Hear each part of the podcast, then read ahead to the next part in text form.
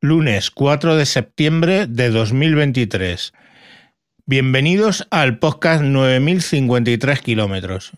9053 kilómetros es la distancia que separa México de España. Y aquí vamos a ir metiendo en este nuevo podcast todos los capítulos largos que estábamos grabando dentro del mancuentro con el amigo Adriano. Vamos a saludar a, Adriano, ¿qué tal? Hola, hola, señor Mancuentro, ¿cómo está? Aquí estamos pues, muy contentos de, tener esta nueva opción, como bien lo explicó, de, de 9.053 kilómetros para todas aquellas personas que eh, gusten escucharnos por aquí o escucharnos por Mancuentro. La idea es que la vamos a subir paralelamente en Mancuentro y en 9053 kilómetros. Y si solo te interesan estos programas largos, pues te sugiero que te hagas eh, seguidor del podcast 9053 kilómetros, que os pondremos el enlace en los comentarios.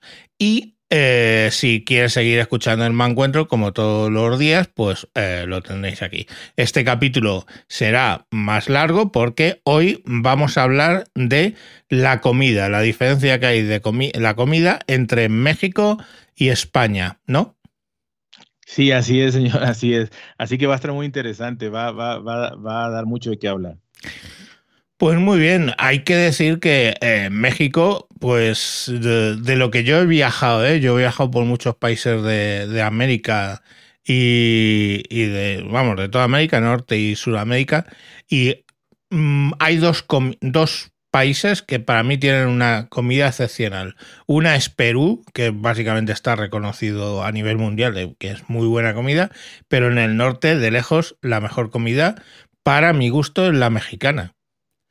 No sé cómo lo ves tú. Sí, sí, la verdad que eh, Perú ha agarrado mucho, mucho auge en cuanto a calidad y en cuanto a, ya sabes, esto, estos reconocimientos de estrella Michelin y todas estas cosas, más allá de, de las comidas típicas o de mercado, o de cosas así. La verdad que ha subido mucho. Yo creo que Perú, eh, honestamente, tendrá unos 15, 20 años de auge, realmente de auge, por lo menos eh, que en el mundo se, se, reconozca todo, todo esto. Y México, yo creo que México, pues, eh, más allá de, estrellas michelines y demás, yo creo que México, pues, tiene muchísimos años más en los cuales su comida siempre ha sido como que emblemática, muy colorida, muy, muy condimentada, muy picante, muy sabrosa, muy, variada, sobre todo muy variada, porque estamos hablando de un, país, coño, que tiene escala continental prácticamente, o sea, es, es, muy grande, y eh, por lo menos en extensión, ¿no? Y entonces, claro, tiene una variedad ahí tremenda. Y luego en Europa, yo reseñaría, o sea, básicamente sería lo mejor de Europa sería la comida francesa y también la, y segundo, la española, ¿no? Eh, hay mucha fama con la comida italiana, pero la comida italiana es más básica que la leche. O sea, las comidas realmente variadas es Francia y España, donde hay muchísima variedad de comidas. Pero bueno, eso es lo que yo he vivido, he pateado y os puedo comentar. Sí, claro. Bueno, vamos por el tema de las costumbres, ¿no? ¿Qué, costumbres hay de comer? ¿A qué, ¿A qué, hora se come? ¿Cómo llamáis las comidas, las cenas, las no sé qué?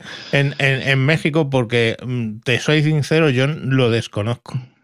Sí, mire, eh, hay algo muy curioso. En México, como es tan grande y sobre todo, más que grande, porque hay países más grandes, obviamente, pero no deja de ser uno de los más grandes de Latinoamérica eh, de todas maneras, nos vemos influenciados tanto por esa grandeza y variedad étnica, sobre todo que tenemos de mucha cultura.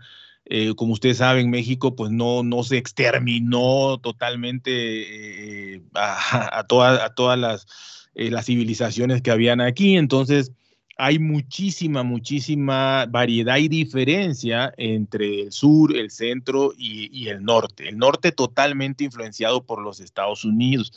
Entonces, los nombres también son diferentes. Por ejemplo, le puedo decir que en el 70% del país, en el 70% del país, eh, se le llama desayuno a, la primer comida del, día, desayuno. De ahí tenemos la, la comida, digamos, intermedia se, se, llama así tal cual comida. O sea, mm, eh, hay lugares que le dicen almuerzo a esa comida de en medio y en el norte le llaman lonche, el lonche, la hora de lonche, como lonche. Absolutamente, absolutamente cogido de, de, lo que hay al norte, ¿no? Sí, o sea, es el lonche. Esa es la, tu comida del mediodía, ¿no? Y la cena, pues sí es cena en, en todo México. En el desayuno y cena es en todo México. Ya nada más el lonche eh, sería en el norte eh, y, y, lo demás sería comida, así tal cual, o almuerzo en algunos lugares eh, hay. Eso en cuanto a nombres, ¿no? Para no explayarme mucho, en España, ¿cómo sería? En, España tenemos el desayuno, pues lo que te levantas de la cama y, comes algo es el desayuno. Luego la comida de mediodía sería la comida, o también se le dice el almuerzo, se puede usar las dos palabras. Eh, eh, es más normal la comida. Y luego la, la, cena antes de irte a acostar, la, la cena. Entre, comi, entre desayuno, y luego explicaremos por qué, entre desayuno y comida, y entre comida y cena, pues a veces se, se picotea algo y hay pues la palabra merienda, que es tomar algo entre lo que es la comida y la cena. Y por las mañanas también hay un pisco un tomar algo, que no es un tente en pie, pero vamos, suele ser una cosita muy ligera, es una manzana o alguien se toma un yogur o algo por el estilo así. Pero vamos, las tres principales son desayuno, comida o almuerzo y la, la cena. Pero, la, por ejemplo, me quedó la duda la, la, merienda o lo que hace en el intermedio del desayuno, comida, comida, cena, es, digamos, eh, o sea, sí es masivo, sí es cultural. Sí, sí, sí. Sobre todo la merienda. La merienda, o sea, tú vas a un bar, ¿vale? O un restaurante, una cafetería, pongamos por cada, donde ponen cafés y todo eso, y hay un menú especial de meriendas. O sea, sé, pues, por ejemplo, unos churros con chocolate, o un café con leche y una tostada, o un bollito, o cosas así. O sea, un, un algo para llegar hasta la, hasta la noche. Porque el tema ahí son las horas que, que cenamos y que comemos en este país. Pero cuéntame primero las horas las horas de comida, cena, o sea, eh, perdón, desayuno, comida y cena en, en México. Y bueno, ahí nada más, eh, eh, bueno, este, es, dice, en un bar, en eso, pero eh, en el trabajo, o sea, ¿te dan también tiempo para esos intermedios de comida? bueno, más o menos que es, ellos, o sea, en el trabajo te tienen que dar unos, unos 10 minutos, me parece, cada no sé cuántas horas, para que, ah, coño, el que va al baño, ¿no? Entonces en todos los sitios hay una pequeña cantina o un pequeño sitio con una máquina de café y algunos bollitos de máquina, de esto que le echas unos euros y te suelta un bollito, pues allí vas y te tomas un bollito o te lo traes de casa, pues ya te digo, un plátano, un yogur, una manzana, una, una cosita que te ayude a engañar el cuerpo hasta la hora de la, de la comida porque es bastante tardía dentro de lo que es Europa. No sé, ahí vamos a ver cómo lo hacéis vosotros. Sí, no, fíjense que aquí, digo, obviamente hay mucha gente que come algo entre comidas, pero eso no es cultural ni es eh, nada, digamos, reseñable, ¿no? O sea, honestamente, muchísima gente hace sus tres comidas al día y ya, eh, tomará agua o algún jugo, alguna cosa, porque le da sed, o sea, no porque tenga que hacerlo. Eh, y hay mucha gente que lo hace, pero, pero vaya, no tiene un nombre, no, tiene, no, no es una costumbre. Si a mí se me antoja, por ejemplo, porque me, o sea, es porque te da hambre, ¿no? Me dio hambre y voy a, como usted dice, a, comprarme una Coca-Cola o a comprarme una botana, como dice usted, cualquier, unos cacahuates, algo así, pero es puntual, o sea, ni es diario, ni es, este, no, no, no, no es costumbre, ¿no? Son las tres comidas. Y bueno, el, el desayuno aquí, el desayuno, obviamente, la hora normal, la hora normal sería las 8 de la mañana, 8 de la mañana, eh, normal. Obviamente, hablamos que si llevas a los niños a la escuela y se tienen que, tienen que salir de casa a las siete y media de la mañana, pues le dan de desayunar a las 7 de la mañana. Y, y, y, así, ¿no? Dependiendo de tus actividades. Pero el desayuno vendría siendo entre, entre 8 y 9 normal y dependiendo, repito, si, si tu trabajo, si en tu trabajo entras a las 6 de la mañana, pues créame que aunque no te dé hambre a las cinco y media, pero la gente desayuna. O sea, la gente se levanta temprano, hace su comida, su, desayuno y come. O sea, come a, la hora que, que, cada quien necesite, ¿no? En sí, eh, pero sería 8 o 9 de la mañana. Sí, eso, eso aquí es un poco lo mismo. Quiero decir, en los trabajos se entra entre 8 y 9, pues calcúlale una hora antes de estar desayunando. O sea que las horas a ese respecto son lo mismo. No es tan estrambótico como en Estados Unidos, que yo he visto gente que desayuna a las 5 de la mañana. Que digo, esta gente, macho, a las 5 de la mañana yo. sí, sí, sí. O sea, estoy, en lo mejor, estoy en lo mejor del sueño, coño, a las 5 de la mañana. bueno, de ahí pasamos a la comida, que la comida almuerzo, mm, que viene siendo aproximadamente entre 3 y 4 de la tarde. 3 y 4 ah. de la tarde es, es lo común por lo mismo de la, de la escuela, ¿no? De, de, que los niños salen a la, aquí salen a las 2, 2 y media de la tarde. Entonces, en lo que llegas a, tu casa y a veces, eh, o bueno, eh, hay que hacer la comida todavía o cosas así, eh, pero entre 3 y, y, 4 de la tarde es la hora de la comida almuerzo. Y la mm. cena, la cena, la verdad que aquí no es muy tarde. Aquí la cena, que creo que va a ser la diferencia más grande con España. La cena, la cena aquí es a las entre 8 y 9 de la noche. 8 y 9. De ahí no, de ahí no pasa. Digo, habrá quien, quien cene a las 12 de la noche, pero igual, porque saldrá de, su trabajo a las 11, ¿no? Pero. De lo normal. Pero Lo normal, eh, 8 o 9 de la noche. Pues mira, que aquí la comida y tenemos fama de comer súper tarde en Europa, porque en Europa la gente come a las 12. Nosotros comemos como pronto a las 2. Tú vas a, un restaurante y ves que a las 2 se empieza a llenar y el tope son las 3, hay mogollón de gente. Las 4 me parece un poco tarde incluso para España.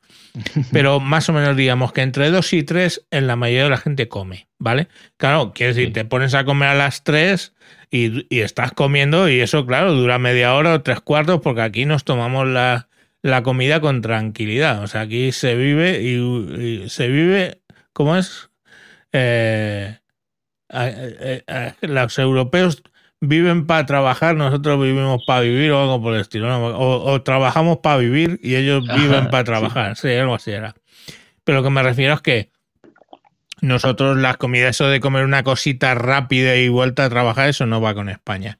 Y luego la noche, la noche, eh, la cena sí que es tarde. Tradicionalmente en España la hora de la cena eran las 10 o 11 de la noche. De hecho, el prime time de la televisión es a las 11 de la noche, que es súper tarde para un europeo. Yo, personalmente, yo, desde pequeño me he acostumbrado para cenar ocho y media, nueve, ¿vale? Pero soy un bicho raro. O sea, mm. ahora hay una tendencia a cenar antes porque la gente se acuesta a veces antes y tal, pero vamos, que una película, pongamos por caso en televisión, empieza a las 11 cuando estás cenando y termina a la una con los anuncios y toda esta mierda. Y a esa hora la gente se acuesta. Aquí la gente es bastante trasnochadora. Pero bueno, yo mm, por como fue mi familia y luego pues porque tengo, pues a ver, con lo que me, con, la persona que me he casado no viene de, propiamente de España, tiene otras costumbres, nosotros solemos cenar sobre las 9. Pero ya te digo que la cena en España es de 10 a 11. Eso, eso es la mayor diferencia. Entonces, claro, lo que yo te decía antes, digo, si tú has comido las 3 y tienes que cenar a las 10 o a las 11, hostia, en medio hay un espacio gigantesco sí. que te van a crujir las tripas como si tuvieras al Rey León ahí. Entonces hay eso que es la merienda y alguien pues se toma un cafetito con alguna cosa, en lo tradicional, o una, un refresco, por ejemplo. Y, y decías de vino, aquí sí que es muy común comer con vino y cenar también con vino. Eh, ten en cuenta que en España, España es un productor de vino muy grande y aquí el vino bueno es muy barato y el vino malo no es tan malo. Entonces, o sea, el vino malo es como el bueno de muchos países. Mm, entonces, Entonces, aquí, pues yo que sé, aquí puedes encontrar eh, unas botellas de un litro de, vino, pues a lo mejor blancos, blancos exquisitos, por 7 euros y una cosa así. Y tintos 10 es un buen tinto, ¿sabes? Ahí luego los tintos premium, que a lo mejor cuando los exportamos sale la botella por, por 100 o 200 euros, aquí pues sería que pagas 30 euros por una botella, pero te estoy hablando de vinos super premium y para exportación. Lo normal es eso, 10, 12 euros un tinto y 7, 10 euros un blanco. Un blanco de calidad, bueno, ¿vale? Entonces, claro, tampoco es tan caro, porque si tú te echas una vista, una Coca-Cola de 2 litros aquí, está en dos euros, un euro no sé cuánto. O sea que tampoco es tanta diferencia. Aquí refresco se bebe, pero no, no en gran cantidad. Aquí la verdad es que, sobre todo en Madrid, el agua de grifo se puede beber y entonces bebemos cantidad de agua de grifo. Directamente, vamos, a ver si el grifo, pones la botella, la metes a la nevera y está tan fresquita y tan buena. Eh, hay otros sitios como en Barcelona, por ejemplo, si ni se te ocurra, porque, porque te, da un retortijo en las tripas que lo flipas. No, aquí la verdad que, eh, eh, bueno, hablando del agua, en, ninguna parte, ni en la Ciudad de México, es agua, bueno, se dice agua potable allá, pero vaya, no te la recomiendan para tomar y no la tomaría nadie, o sea, no la toma nadie, vaya, nadie, nadie. Eh, y menos en, en, otras ciudades más, más, pequeñas, que por pequeñas hablamos de millones, pero, pero en ningún lado en México. En México se le conoce como agua entubada, o sea, es agua que sale de un tubo y ya, eh, sin ningún tratamiento en nada. Entonces, pues ahí aquí se, se, gasta mucho en agua porque venden unos, unos garrafones o botellones como de 20 litros eh, y es lo que la gente consume para ya no hervir como antes, que el agua de la llave la agarraban, la hervían, la colaban y todo eso que se hacía antes, como con la leche, haga de cuenta. Claro. Eh, ahora, pues ya, te es más fácil, pero también eh, gastas muchísimo, muchísimo en agua, unos cuatro o cinco garrafones por semana. Entonces, este, pues sí, sí se consume. Bueno, aquí, aquí la comida, el almuerzo, honestamente, yo le soy sincero, yo que tampoco es que yo, yo haya tenido oportunidad de ir a, a, comer a casa de, de, alguien millonario. La verdad es que no lo he hecho. Mm. Pero yo, yo jamás, jamás he estado en alguna casa y hablando de clase media, media alta, eh, eh, jamás he estado en una casa donde te den vino, o sea, donde haya vino para, para, para comer, ¿no? Lo más así refinadito sería agua pura o este, algún, algún agua de sabor que fuera de una fruta quizá cara, pero, pero por ejemplo una guanábana o un maracuyá, una fruta así exótica, pero hecha ahí, ¿no? O sea, no, no, no alcohol, vaya, o sea, no, no, no se come con alcohol, este, y, y, hay vinos baratos, ignoro si son buenos o malos, pero no, nunca me ha tocado esa experiencia lo o sea, se ve en las películas, ¿no? De, en la cena de un político y cosas así, o gente muy, muy millonaria, pero no sé si sea costumbre o sea como, como jodibulense, pues poner ahí el vino, ¿no? No tengo idea.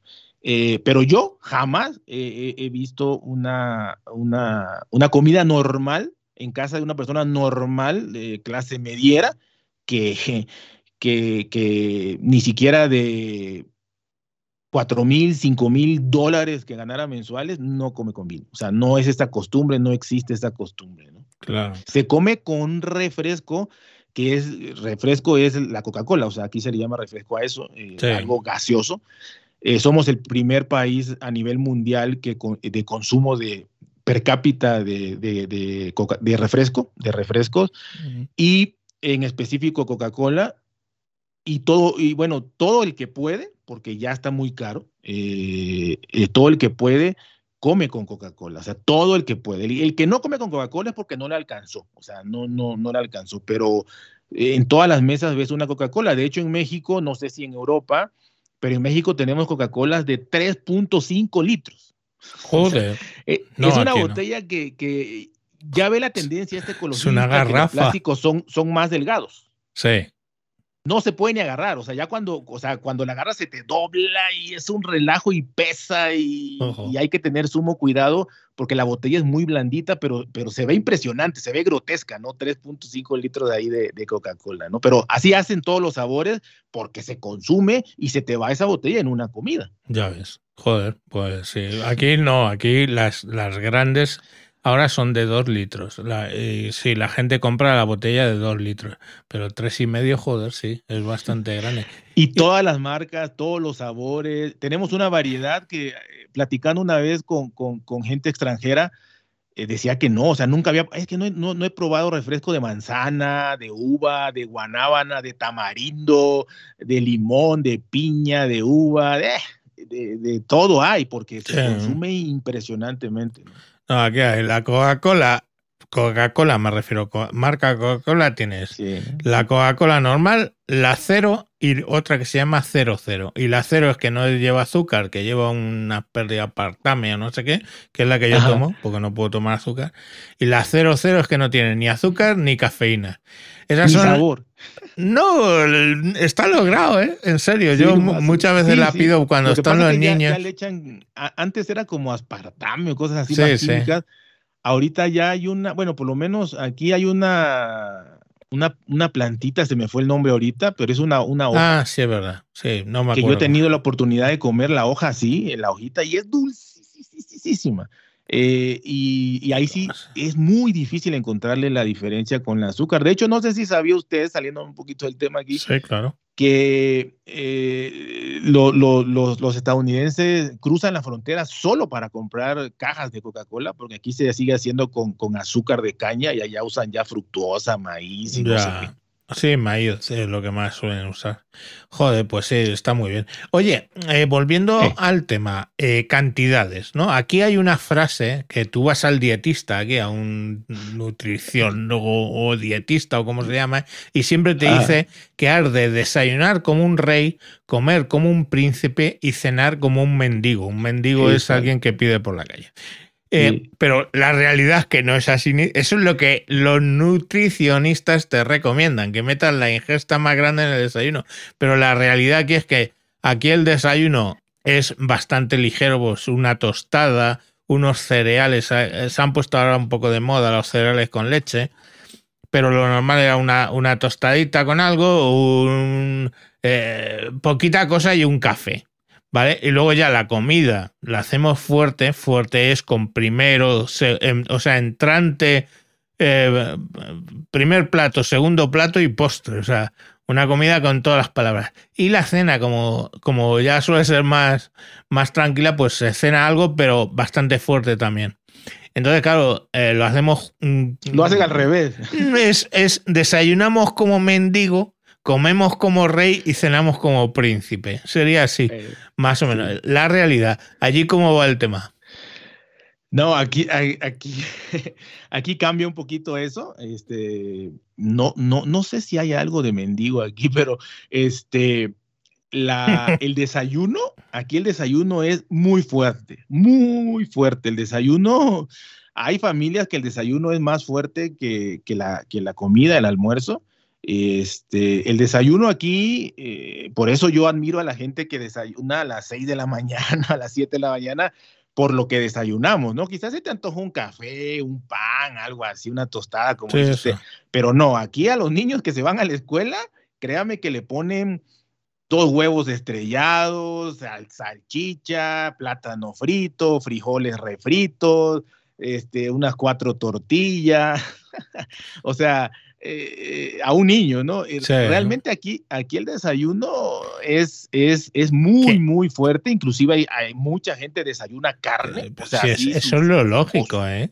Sus cortes, arroz, o sea, vaya, si fuera España te podrías desayunar una fabada. Eso, eso, eso es lo lógico, ¿eh? Eso es lo lógico porque si tú vas a empezar el día con toda tu actividad, lo suyo es que comas fuerte para que puedas llegar a las tres enérgicamente, ¿no? Ahí, eh, y digamos, la parte escolar o la parte laboral la cojas con fuerza. Aquí es que lo hacemos muy mal y llegas allí medio amuermado, medio dormido. Claro, por eso luego pues sobre las 11 o así te comes, te tienes que comer una manzana, un plátano o algo que te dé para seguir hasta las 3 de la tarde. No, aquí, aquí, aquí le repito, aquí se come, se, desayuna, perdón, se desayuna muy, muy, muy sustancialmente. De hecho, son famosos aquí, sobre todo en los hoteles, pero también los restaurantes, son famosos los, los buffets de, desayuno, ¿no? Esto es todo incluido en donde pagas una cuota y comes hasta que el botón ya no te da, ¿no? O sea, con el pantalón desabrochado. ¿eh? Eso es común aquí. Sí. Eh, el desayuno, eh, y la verdad que, digo, se va uno contento. No conozco a nadie que coma sabroso y, esté triste, ¿no? No, claro, eso es, obvio. Te vas a trabajar y, sabes que vas a regresar a, a, tu casa a las 4 de la tarde y probablemente no tengas opción más que tomarte un refresco, algo y ya, ¿no? O sea, entonces sí son muchísimas horas y además, eh, estamos hablando de lugares, eh, de ciudades inmensas, de que en la Ciudad de México, si sales de trabajar, eh, eres un obrero y sales de trabajar a, las, a, las, 3 de la tarde, vas a llegar a tu casa a las 5. Y yo conozco gente que, está almorzando a las 6 de la tarde. Claro, es que eso es una diferencia. Ten en cuenta que nosotros en España funcionamos mucho con lo que se llama jornada partida, que es que si tú entras, pongamos por caso, a las 9, a las 2 paras para comer y a las 4 vuelves hasta las 6, pongamos por caso. Entonces digamos que haces un parón ahí en medio para la comida y alguno se echa una buena siesta, una siestita, y luego vuelves a mm. trabajar a las 4 y tienes 4, 5 y 6, hay gente 6 y pico, hasta las 6 y entonces ya vuelves a casa. Eso explica un poco, digamos, claro, cuando vuelves a casa es cuando de entrada meriendas, luego sigues ahí con las cosas de los críos, lo que sea, lo que tengas por medio, hasta luego las 10 ya o 10 y pico que te pones a cenar. Entonces, claro, como nosotros usamos eso de la jornada partida, ahora muchos sindicatos y muchos de estos están viendo que eso es una mm, locura muy grande porque no tienes tiempo para eh, tu gente, para la familia, para tus cosas. Y entonces pues se está reduciendo esa parada de, de 2 a 4, pues está reduciendo para que sea de 2 a 3 una hora y salir un poco antes. Porque es que si no, antes era, era así, parabas dos horas y dos horas ahí que estabas pues comiendo normalmente y si te daba tiempo a dar una cabezada, pues dabas una cabezada, la, famosa siesta. Pues yo te digo que los españoles tenemos fama de, vosotros tenéis fama de pegaros a un cactus de eso y quedaros dormidos, pero la, siesta, siesta es aquí en España, eso vamos. Sí, fíjese que, que como la otra vez también platicamos, cuando hablamos de, de, los otros temas, el mexicano es la persona que más horas trabaja eh, a nivel mundial. Entonces, eh, eh, obviamente, mm, no, no existe aquí la, la siesta ya se perdió. La siesta yo me acuerdo que la hacía mi abuelo. O sea, mi abuelo hacía su siesta, pero desde hace unos 40 años no, ya no existe, se perdió precisamente por la, el crecimiento impresionante de las ciudades y todo esto, y, nadie se va a su casa, o sea, las, personas que, que, salen a trabajar en ciudades de más de 2, 3 millones de habitantes salen de su casa a las 5 o 6 de la mañana y regresan a las 9, 10 de la noche, o sea, no solamente en poblaciones muy pequeñas, y digo muy pequeñas, este, medio millón de habitantes, que te podría dar chance. Claro, pero es que tú imagínate. irte a tu casa a comer algo, pero te vas a llevar 40 minutos de ida, 40 de regreso y vas a estar en tu casa 20 minutos, pues ya no te vas. Claro, es que es muy diferente, porque tú fíjate, aquí en España, Madrid capital, Madrid capital tiene como 4 millones y medio de habitantes. Y eso es lo más grande. Barcelona también tiene unos 4 millones y medio. Pero luego una capital de provincia, y hablemos lo que hablamos en su día lo que eran las provincias, etcétera, pues una capital de provincia o, un, o, lo que son las autonomías, un estado aquí, las, las ciudades que hay allí las llamamos ciudades, pero son ciudades de 50.000, 60.000, 100.000 personas. O sea, realmente España menos, menos Madrid, Barcelona, Valencia y Bilbao y alguna cosita más. Eh, el resto está bastante vacío. Entonces, claro, eh, esas eh, la gente que vive en una ciudad de 50.000 habitantes y trabaja allí, pues coño, llegan las dos, se va a su casa, prepara la comida, la come, se echa la siesta y luego a las cuatro vuelve. Entonces, en España sí que tenía sentido, en Madrid no tanto, y en Madrid y en Barcelona, pues a la gente no le daba tiempo a volver a su casa a comer.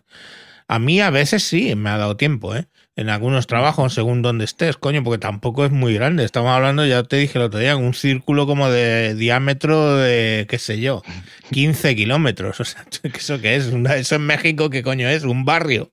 Entonces, claro, entonces dices, pues eh, entonces sí que tenías esa posibilidad de volver. Pero, pero bueno, pues, eh, por eso está lo de lo de la jornada partida y todo eso. Pero entiendo que, claro, cuando eh, hablamos de, ciudades enormes y todo este tema, pues como no te da tiempo a comer, pues comer rapidito y, y listo. Ni platicas, ¿no? Nada más este, comer y, ya. entonces, bueno, me quedé que el desayuno es muy fuerte, repito, mm. repito, muy, muy fuerte. Eh, nada, eh, casi nada de fruta, nada de cereal, eso son antojos, o sea, realmente es comida fuerte, fuerte, fuerte. El desayuno, la comida, que repito, promedio 3, 4 de la tarde por los niños y demás de la escuela, la comida también es fuerte. Yo creo que la comida es equiparable al desayuno, eh, o quizá un poquito más, quizá un poquito más, pero igual. Eh, yo lo pondría igual en un 95% igual que el desayuno. Es una comida copiosa. Eh, aquí no se manejan tanto los tiempos, o sea, aquí realmente comemos muy revuelto, o sea, nos pasan todo junto y vamos picando de todo lo, que haya, si son tres cosas, o tendemos mucho a juntar las cosas. Hay mucha gente que no le gusta eso, lo ve desagradable, pero por ejemplo aquí juntamos el arroz con el frijol, con la carne mm. y todo lo que nos, va, nos vayan a dar. A menos que sea una sopa, obviamente esa ya va solita, ¿no? Pero la crema, algo así. Pero lo demás es, es abundante. El que puede comer carne todos los días eh, y el que no, pues lo que sea, repito, si es frijol y arroz, pero es un plato grandísimo. Eh, tortilla, mucha tortilla. La tortilla es masa, usted la conoce, llena, o sea, llena bastante. Eh, entonces, la gente suele comer en promedio unas 8, 10 tortillas, mm. cada persona, en, el desayuno, en la comida. Entonces es bastante, o sea, es, si hacemos una pelota de masa, créame que es una no, no, pelota sustancial. Estoy, vamos, las comemos también eh, en otras formas, ah, por, por mi mujer, ya, y todo esto. Y alguna vez que he ido a restaurantes mexicanos y todo esto, y sé que obviamente por una tortilla de maíz esa que tú la ves finita y parece poca cosa, pero hostia, eso es, es brutal, vamos. Sí, repito, entre ocho, seis, cuatro los niños, eh, porque todo lo hacemos taco. O sea, en México todo lo hacemos taco, todo. Si te dan un huevo, créame, vas a poner el huevo a la tortilla, o sea, eso es de ley. Entonces, eso, eso, imagínense, la comida fuerte la tortilla y todavía la Coca-Cola que trae gas, o sea, te, infla y te llena y, acabas de comer y de verdad cansado. entonces tenemos desayuno, aquí en México es desayuna como un rey, come como un rey y la cena. Y la cena, la cena, ahí sí le voy a decir, la cena depende, yo creo que hasta en un 80% la cena depende de la economía. Ahí sí para que vean, no es tanto de costumbre. Ahí el que tiene, o sea, el que puede, come también como, como un rey, o sea, igual, o sea, eh, la mayoría son tacos o tortas o hamburguesas, o sea, hot dogs, o sea, es más esto de estadounidense, pero la cena el que puede, cena como rey o mínimo como príncipe, o sea, igual. Eh, y la gente que no puede, que no puede darse ese lujo, digamos ya, de, de tener, hacer tres comidas copiosas o caras o grandes en el día, esa, esa gente sí se, se, toma, por ejemplo, un café con uno o dos panes eh, o galleta o se hace eh, un par de tacos de algo que le sobró de la comida o una gelatina o una, una, unas, eh, perdón, gelatina, yogur, este, una cosita así. La gente que no puede darse ese lujo cena algo muy ligero, ¿no? Como, le, como ya le comentaba, ¿no? Este, un yogur, un café, inclusive el cereal. El cereal mucha gente en vez de desayunarlo, lo come en la noche, Eh, entonces se puede decir que la mayoría de los mexicanos, porque la economía no es tan buena, eh, come ligero, ¿no? Y digo, cena ligero, cena ligero. Y el que puede, pues sí, la verdad que también le, cena sabroso. Acordémonos que eh, México también fluctúa entre los cinco primeros países con mayor eh, obesidad y mayor diabetes del mundo, entonces pues ya se explicará aquí por qué, ¿no? Ya, claro, no, además comer mucho maíz, el maíz es fuente de glucosa a saco y pues lógicamente te sube la, el azúcar, claro. Esto... Y los refrescos, ¿no? no, no, eso. Y los refrescos que te voy a decir, yo eh, no recuerdo, sí que los he tomado, pero no, no tengo esa memoria de los refrescos en México, pero eh, al menos en Ecuador es tres veces más dulce los refrescos que en España. E imagino que en México también serán mm, con azúcar bien. O sea, en, en, España alguien que viene de fuera, vamos, de fuera de América, toma los refrescos y le parecen sosos. Sí, le, le ponen muchísima más azúcar. Este, aquí también, ¿eh? son, son eh, igual dicho por, por gente que viene de otro lado, son dulcísimos y, pues imagínense, si ya de por sí tomamos, eh, somos los que más tomamos y ahora una, un vaso de, Coca-Cola, de, bueno, una, una lata de Coca-Cola de 355 mililitros tiene eh, aproximadamente nueve cucharadas de, azúcar. ¿no? madre mía. Pues sí. Bueno, pues entonces vemos que eh, sería rey, rey, príncipe. Eh, ah, sí. Eh, nosotros hacemos mendigo, rey, príncipe. Pero bueno, em, yo creo que es más lógico, bueno, más lógico el desayuno fuerte, o sea, lo que te dice el nutricionista lo dicen para algo porque pasó saca una carrera con eso de rey, príncipe, mendigo. Pero bueno, y aquí pues el tema de comer, que decías tú, lo de los tacos, aquí la hora de la comida es lo que yo te digo. Hay un primero, un segundo y luego un postre. Entonces, por ejemplo, los primeros, pues tipo de primero, luego ahora entramos en, los platillos y todo este tema, pues primero son, pues por ejemplo, una ensalada o unas verduritas o una algo ligero, ¿no? Bueno, puede ser un poco de pasta. Eh, un primero, pues yo qué sé, eh, cosas que no son muy, muy pesadas. Una tortilla, lo que es una tortilla de huevo o ese tipo de cosas. Luego ya, el plato principal, pues es generalmente carne o pescado, pero buena cantidad y mucha elaboración. Y luego un postre, por de los muchos postres que hay en España, que los hemos importado de 100.000 sitios, los que nos hemos inventado nosotros y lo que nos inventaremos. Y luego, por supuesto, después de eso, nos tomamos un café solo. Pues, siempre te, dicen con el menú, el menú vale 12 euros, pongamos por caso, y te dicen eh, que entra el café o no entra, café o postre. Pues la gente pide el postre y luego pide el café y lo paga aparte. Un cafetito es necesario para espabilarse y poder seguir. Sí. Después de haber comido así. Pues si quieres, Adriano, yo que sé, hablamos de platillos. Sí que entiendo, hay una, hay una cosa que me gustaría decir sobre. O sea, ten en cuenta, yo he tenido la experiencia de México porque he estado allí, he estado allí como, bien como turista, pero no como turista organizado. O sea, a mí no me cogían, me metían en un autobús, me iba a sino que yo iba ahí con la Lonely Planet, la guía esa, cogí cuatro días en México DF y cuatro días en Cancún, y entre los cuatro y cuatro eh, había 15 días que estuve por ahí, cogía, digo, bueno, ¿a dónde voy? Mérida, coño, Mérida, no conozco. Cogía un autobús, me iba a Mérida. Quiere decir que, como no era organizado, tuve la posibilidad de comer un poco de todo. Y una cosa que descubrí, y que bueno, pues era previsible, pero descubrí que mm, aquí en Europa el concepto de comida mexicana que tenemos es lo que se viene llamando comida Tex-Mex, que es bastante del como del norte de la frontera. norte.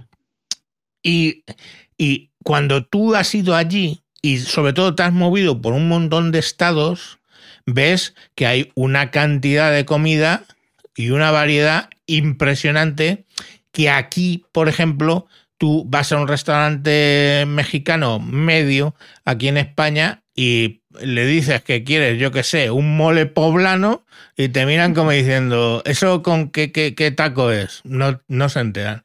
O, o por ejemplo, eh, yo qué sé, le pides un pozole y te miran raro, te dicen, ¿eso qué es? ¿Sabes? Que no, no, no lo conocen. O sea, aquí, eh, cuando tú vas a un restaurante mexicano, no le saques de los tacos eh, tacos diferentes, taco pastor, taco chinita, eh, y, y, y, para más. O sea, los más sofisticados son unas flautitas que tienen o, o alguna cosa. O sea, es bastante sencillo.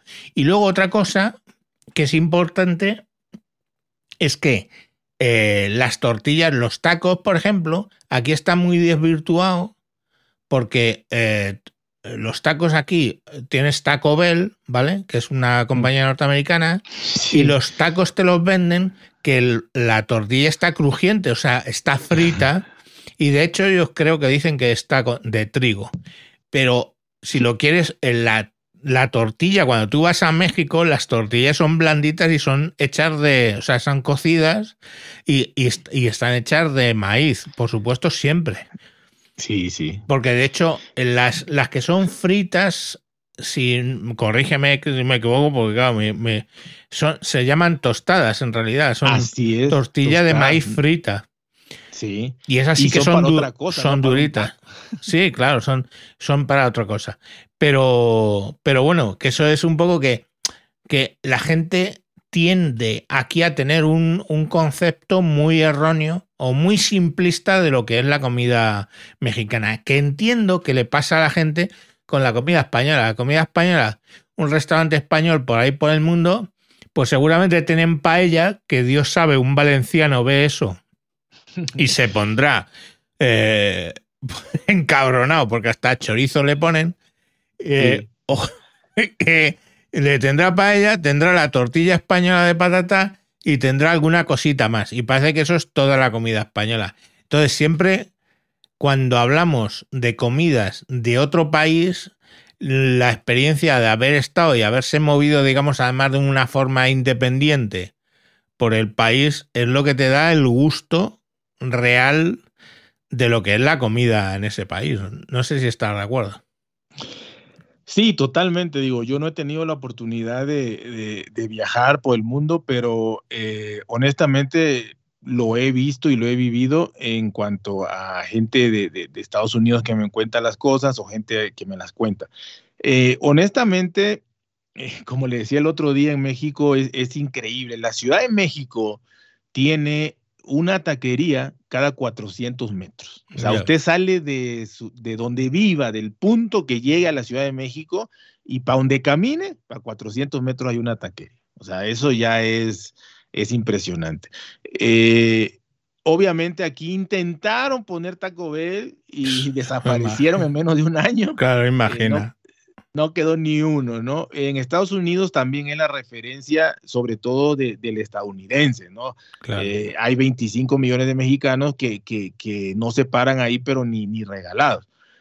Eh, y bueno, sí, la, tortilla es la tortilla suave, tortilla de maíz, tortilla totalmente eh, con todo el proceso de, elaboración desde, desde cocer el maíz y todo, todo, todo el relajo, molerlo y demás, y hacerlas las mejores tortillas son hechas a mano, obviamente eh, todas, eh, bueno, la inmensa mayoría que tú vas y compras tus tortillas son ah, de máquina, pero las, buenas y más caras obviamente son hechas a mano. Eh, y, bueno, sí, efectivamente el restaurante mexicano en otros lados pues sabe diferente, la gente mexicana pues raro que le guste algo, las salsas si es que hay no le pican, no, no, le gustan. No, pican. Yo me acuerdo que cuando llegué a México, tío, eh, digo, el primer día vamos a desayunar y, y bueno, yo tenía en mente, digo, esto va a picar todo, pero vamos, el desayuno no picará. Y entonces me pedí unos huevos ranchera y, y aquello ya fue, dije, hostia puta. Y así hasta el último día que en Cancún, me acuerdo que el último día teníamos prisa, comimos en un McDonald's y tenían pues aquí en España hay ketchup, mayonesa, o sea, tienes unos sobrecitos de ketchup, otro de mayonesa. Allí tenías un sitio donde cogías jalapeños, exacto. Y cogías los jalapeños y los echabas allí. Y bueno, claro, todo hay que decirlo que al final ya ahí en el McDonald's es que me echaba jalapeño porque si no las cosas no me sabían a nada. O sea, mm, ya digamos que es un tema que lo del picante aquí en España ellos se creen que toman picante, o sea, te lo juro, tú le preguntas en español, no, no, sí, la guindilla, joder, la, mira, hijo de puta. O sea, no tienes ni puta idea, ni puta idea de picante, o sea, ni idea. Ellos creen que eso es bueno. Pero no, no, o sea, es que México es otra puta liga. Y la cantidad de chiles distintos que hay. No hay. Y los mojos que, hacen. más de 100 chiles diferentes. Imagina. Y... De hecho, el mole poblano, perdón, el mole poblano lleva más de 20 chiles diferentes.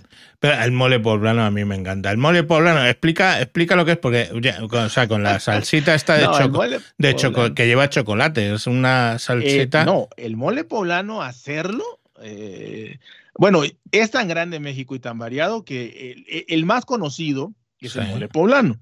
pero en Oaxaca un mole oaxaqueño no, eh, que también es famosísimo. Moles, o sea, yo lo, decía porque el mole poblano sé que lo he comido porque es, es una salsa que incluye dentro de, los ingredientes el, chocolate. No, trae, trae cacao. Eh, son, son, más de, son más de 50 ingredientes. Imagina. Eh, entonces, ya venden en los supermercados una pasta, una pasta ya que nada más se la echas al caldo de pollo, caldo de pollo y le echa esa pasta y ya sale, ¿no? En 20 minutos ya la tiene. Pero hacer el mole, eh, generalmente en México el mole se hace eh, fuera de un restaurante, o sea, en una casa, el mole se hace solamente para algún cumpleaños, alguna festividad. ¿Por qué? Porque te lleva más o menos unas 5 o 6 horas eh, preparar el, el, mole, que como usted dice, es, es una, a final de cuentas, es el condimento porque tú al mole se lo vas a echar bueno, pero, eh, al pollo. Claro. Sí, pero vamos, hablaba en concreto, a lo mejor es que yo lo estoy usando mal el nombre. O sea, mole entiendo que es eh, la salsa, lo que aquí decimos salsa, pero en concreto el mole poblano, ¿vale? Eh, que yo he comido es como una salsa negra, oscura, negra, que dentro de las múltiples pasos que lleva, lleva también ahí un poco de cacao. Porque, lleva cacao, cosas que no se va a imaginar. Lleva cacao, lleva galleta, lleva plátano frito, mm. lleva azúcar, lleva sal, lleva pasas, lleva este mm, montones de, condimentos, de hojas, le digo, más, más de eh, entre 15 y 20 chiles diferentes. Eh, obviamente eh, le quitan las venas y todo, nada más para el sabor y que no pique. Este, y lleva así cosas verdaderamente complejas, ¿no? Y cosas que no te imaginarías como galleta, cacahuate. Yo lo he comido. Ajonjolí. Ajonjolí, exacto. Por encima le echan ajonjolí. Sí. El, como vamos, no sé si la gente entiende lo de ajonjolí, es como el sésamo, son unas semillas. Es, em, em, yo lo he comido con pollo, ¿vale? El pollo con la salsa de, mole poblano y está delicioso. O sea, a mí probablemente es lo que más me, gustó, probablemente lo, que me gustó. A mí me gusta un poco comer de todo, por, eso... Bueno, yo no, no, he chocado con mi mujer que viene de fuera, pues porque yo había comido muchas cosas antes, ¿no? Y, y entonces, pues bueno, yo como cualquier cosa que, no, que, que a poder ser no se mueva mucho. pero, pero fíjese, fíjese, amigo, que en cuanto a, por lo menos en México, obviamente México tiene una grandísima influencia española, ¿no? Por la historia y todo. Y, e inclusive, inclusive Puebla, sobre todo Puebla, es la ciudad donde más españoles eh, hay, eh, descendientes o, todavía nativos ya muy grandes. En, Puebla está la colonia española y hay de todo, ¿no? Hospital español, colegio español, club, club deportivo español. Y, eh, Puebla es como la capital de, de los españoles. Ahí eh, ahí sí, porque yo, yo ahí sí tuve la oportunidad de, de, vivir un tiempo. Ahí sí, a mí me encanta la comida española y yo en Puebla la conocí precisamente y sí, ahí sí hay excelentes restaurantes, ¿no? Desde muy caros hasta normalitos, pero créame, igual no me sé todos los nombres, pero sí es un menú de 60, 50 comidas, ¿no? Desde un jamón buenísimo hasta muchísimos vinos de allá, este, no se reduce a, dos, tres cositas como, como quizá la comida mexicana allá. Pero en Puebla, específicamente, le digo por, por la colonia poblana muy grande que hay, ignoro si eh, en, en, demás partes de, de, México pues sea igual, ¿no? Eh, exista una fabada, una... Aquí, en, este, aquí en España, eh, o sea, yo te hablo del restaurante mexicano medio, ¿vale? Pero obviamente hay restaurantes mexicanos gestionados por mexicanos que se buscan las vueltas para traer los productos o buscar sustitutivos aquí a España y, tienen tamales y tienen enchilada y tienen sábana norteña y tienen chile relleno y tienen cosas que fuera de lo que son los, los tacos de, de toda la vida, ¿no? Sí, sí. Pero pero la verdad es que está bueno. No sé, ¿qué platillo se te ocurre que podríamos comentar así? Los tamales, por ejemplo, que están envueltos en una hoja de, en una hoja de maíz, ¿no? bueno, eh, ojo al dato. Fíjate una tontería nada más. Cuando he ido a un restaurante mexicano de estos donde tienen tamales, el camarero al ponerme los tamales me dice, eh, la hoja no se come. Y yo, te lo juro, me quedé como diciendo, ¿habrá algún hijo de puta que se haya comido la, hoja. Y mira, esto está duro. Pues eso a mí me lo han hecho, ¿eh? No, duro y. Bueno, y correoso y fibroso y no. Eso, sí, fibroso, sobre todo si, es de maíz. claro, claro, es la hoja de maíz. Fibrosa. Mm. Sí, como si estuviera mascando una caña, un bambú, no sé. sí, no, no, o sea, es absurdo, pero te lo advierte. El tío, el camarero llega y dice: la hoja no se come. Y yo le digo, mm, ya, colega, ¿no ves? ¿No ves el color de mi mujer como para decirte? no, ve con quién vengo, ¿no? Sí, sí, a veces me quedo diciendo, pero ¿no ha visto el color de mi mujer y de mis niños? Que son un poco marrones. O sea, son la leche, tío. Pero bueno, sí, debe ser que algún... Eh, algún Sí, lo que pasa es que los tamales tocó, le, le, le dio en el punto después de los tacos. Los tamales en México le puedo decir que un tamal viene siendo comparable a un taco eh, en el aspecto de que le puedes meter lo que sea. Correcto. repito, a un taco le puedes poner lo que sea. Eh, y a un tamal también. Entonces, eh, o sea, no tengo un número exacto, pero hay tamales de todo, de todo, o sea, de, de, de, de todo, de frijol, de, carne, de arroz, de o alguna hierba, alguna hoja, algo, de todo.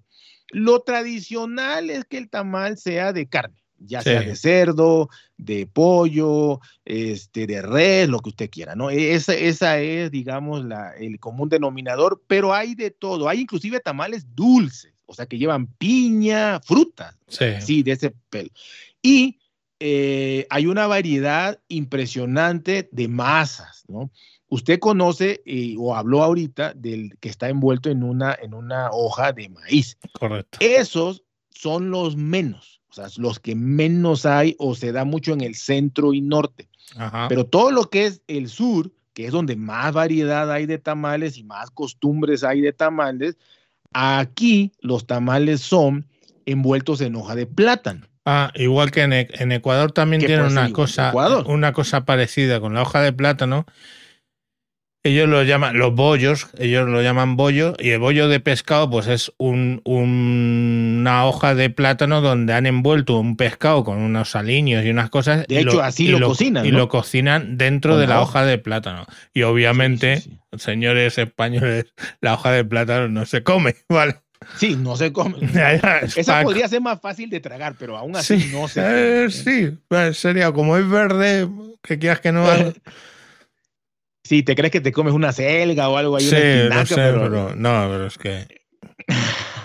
Entonces, aquí en el sur, los tamales son de hoja de, plátano y las masas son muy diferentes, mucho. La, masa del, tamal de hoja de maíz es generalmente una masa eh, seca eh, que se desmorona, o sea, donde usted lo va partiendo, digamos que la masa se va desmoronando. El tamal que viene en una hoja de plátano es una masa eh, mucho más homogénea, mucho más como tipo gelatinosa, más moldeable, mm. que si tú la partes con un tenedor se queda, o sea, se queda así la masa, así, la puedes agarrar con un tenedor y no, no se te desmorona, no se cae. lleva mucha más manteca, y, se compacta más, ¿no? Es más grasosa que la otra. La otra es más, más así, le digo que se desmorona. Pero hay infinidad, infinidad de tamales. Eh, los tacos, pues ya le digo de todos.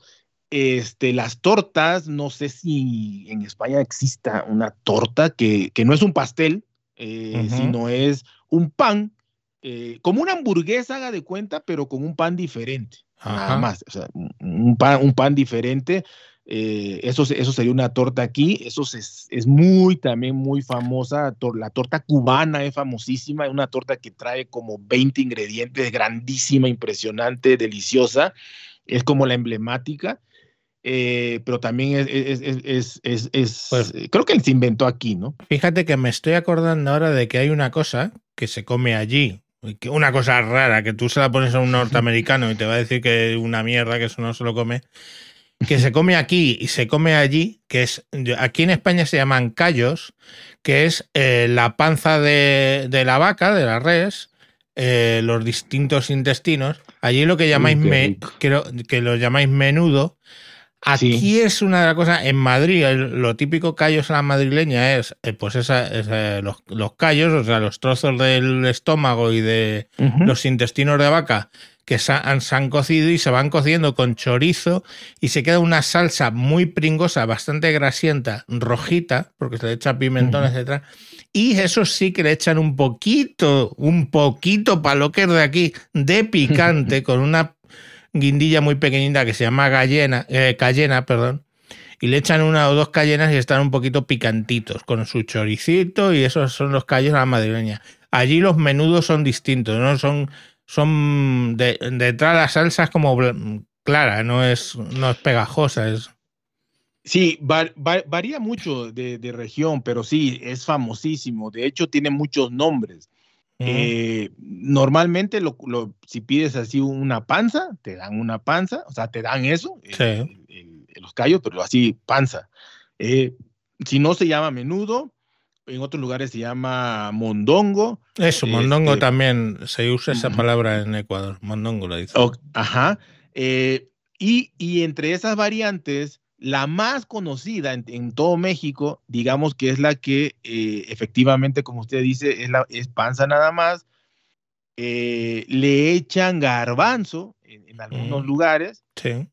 y la, el, caldo o el agua es este, transparente. Sí, eh, e, esa, ese a mí es el que menos me gusta. A mí el mm. que más me gusta es el que el caldo es rojo, rojo, rojo y más grasiento, pero no no lleva el chorizo, o sea, eso no lo he visto nunca. No eh, sé, me imagino que es chile, condimento, pero es la panza sola roja. Aquí le meten chorizo porque le suelta grasa, con lo cual queda más compacta la grasa, la salsa, perdón.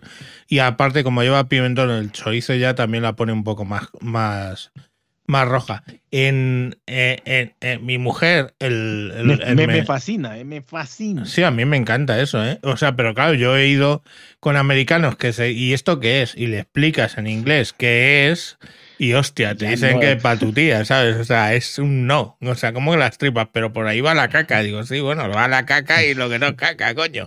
Están lavados, hostia puta.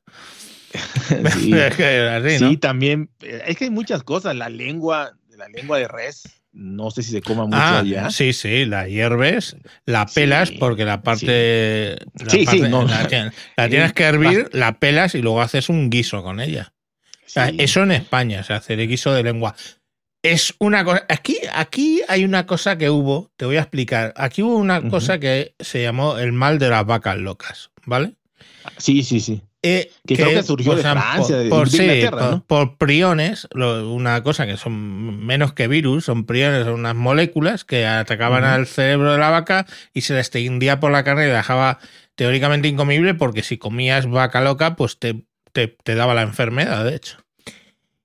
Y en ese momento, hasta ese momento en España se comía lo que llamamos mucha casquería, que decir, hígados, riñones, los callos, esto, las tripas, sesos, incluso los sesos de, las ovejas y de...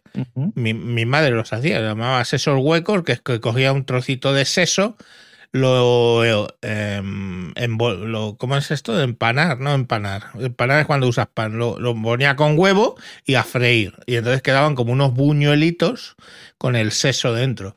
Y todo ese tipo de cosas, hasta las vacas locas se comió mucho. Llegó lo de las vacas locas y se prohibió muchísimas cosas de casquería. Se dejaron de comer porque ahí es donde más se acumulaba todo el tema de, los priones y mm. todo este arrebo.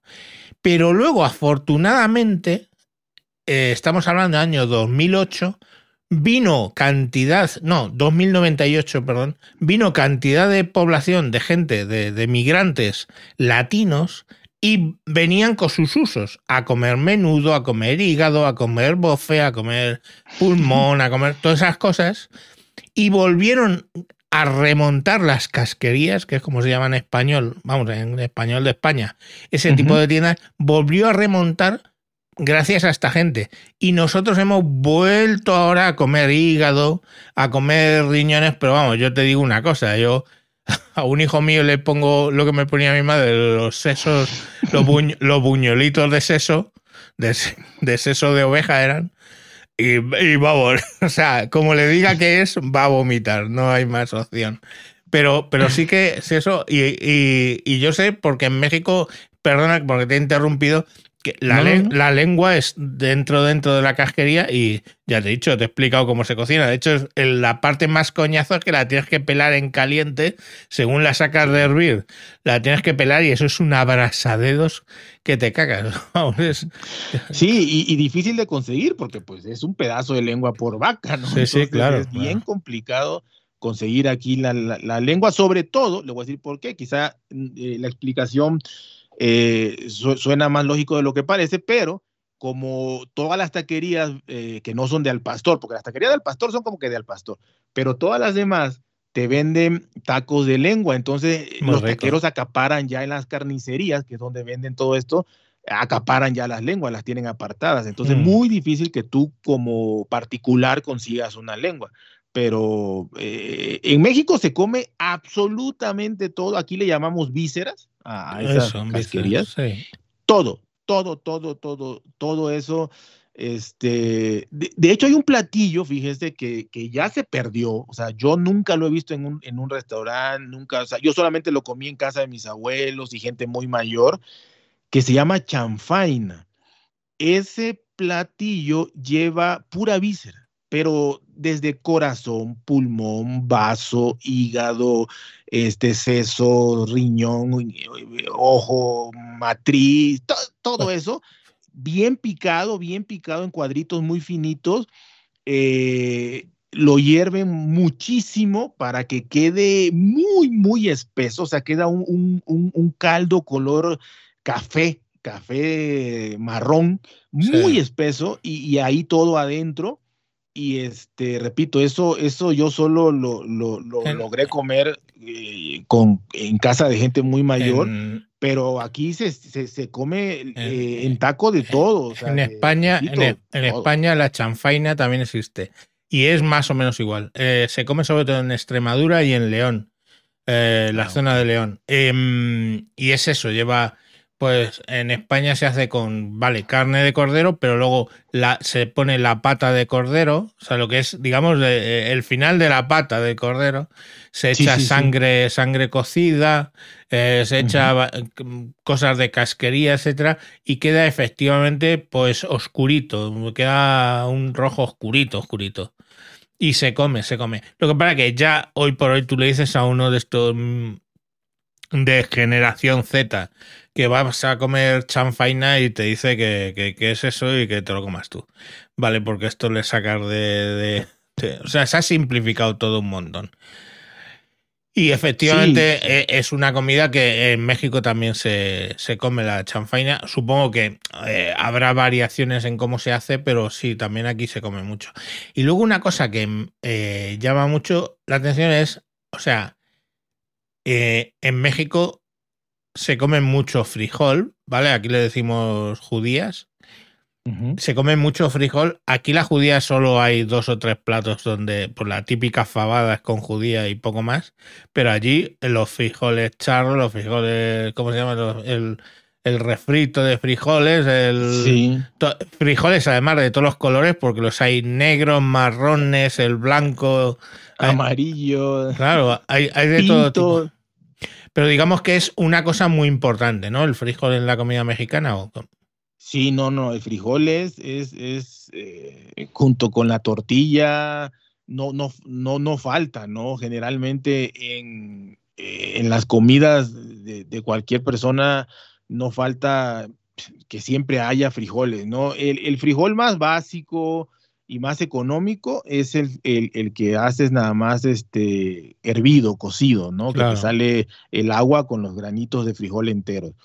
Pero eh, está también el que a mí más me gusta, bueno, hablando de colores, está, tiene su nombre, ¿no? Pero hay negros, hay eh, amarillos, hay cafés, hay unos negros con manchitas blancas, unos blancos totalmente, o sea, un montón de variedad. Ah, sabe a frijol casi todo, sí tiene su, cierto saborcito diferente, pero a mm. final de cuentas eh, es, eh, el más fuerte es el negro, es el, que tiene un sabor más, más, fuerte y el que también te, genera más gases, ¿no? Es el sí, bueno, eso es inevitable. este, y a mí el que más me, bueno, ya la forma de, comer el frijol, a mí la que más me gusta en especial es el frijol que le llamamos frijol refrito, que, es ese frijol este, así en grano, ya cocido obviamente, que lo machacas, lo aplastas, bien aplastado, o, hay gente que lo licúa, pero es mejor aplastado, sale, sale mejor, mejor no, tan, no tan líquido, sale mejor, aplastado, y de ahí eh, con manteca de cerdo pone manteca de cerdo, pone eso, le va dando vuelta, vuelta, vuelta, y queda eh, bien hecho, queda una especie de, de un frijol como eh, semisólido, como una pasta. Como un puré. Pues, como un puré, eso, un puré, como un puré, así. Sí, eso para acompañar. Eso es delicioso para todo. Sí, yo eso lo he comido bastante. Vamos, porque además de que en Ecuador hacen también muy parecido. Y lo, aquí en España casi todas las judías son o un poco más grandes o un poco más pequeñas, o sea, los frijoles, ¿vale? Las judías o son un poquito más grandes o más pequeñas, pero casi todo es judía blanca. De siempre ha habido judía pinta, que es una que es judía, una judía marrón que tiene un puntito negro, nada más que el puntito donde, digamos, está el, eh, sabes que el, como es una semilla, por donde está la parte fértil de esa semilla, eso es ah. negro y ya más, más, más nada. Ahora empieza a entrar el frijol negro por la cantidad de gente que viene de, de fuera y entre judía pinta y frijol negro pues comen mucho los latinos, pero aquí lo suyo es comer la judía blanca. En Euskadi, en el norte, se come bastante la judía pinta, esta eh, que, es judía de Guetaria, le dicen, pues que es originaria de un pueblo que, se llama Guetaria, y, se come una especie así de enguiso, ¿vale? Pero la variedad que hay en, la comida mexicana de, cómo hacer los frijoles y la cantidad de frijoles, y además que comen frijoles, se come con todo, vamos, es el acompañamiento, un acompañamiento normal. Y otra, no sé, o sea, en, México se come mucho arroz, lo que es el arroz como acompañamiento.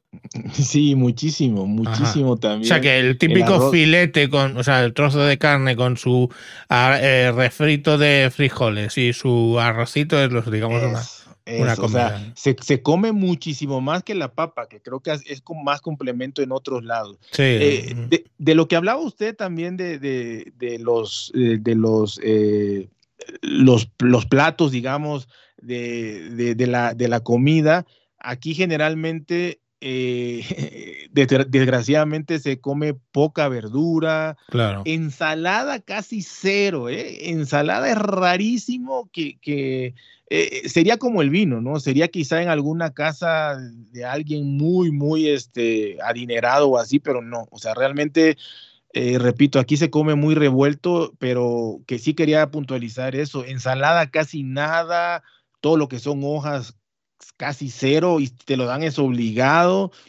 Eh, verduras en platillos solamente, o sea, hechos, revueltos con otras cosas, ¿no? Platillos que llevan eh, verduras.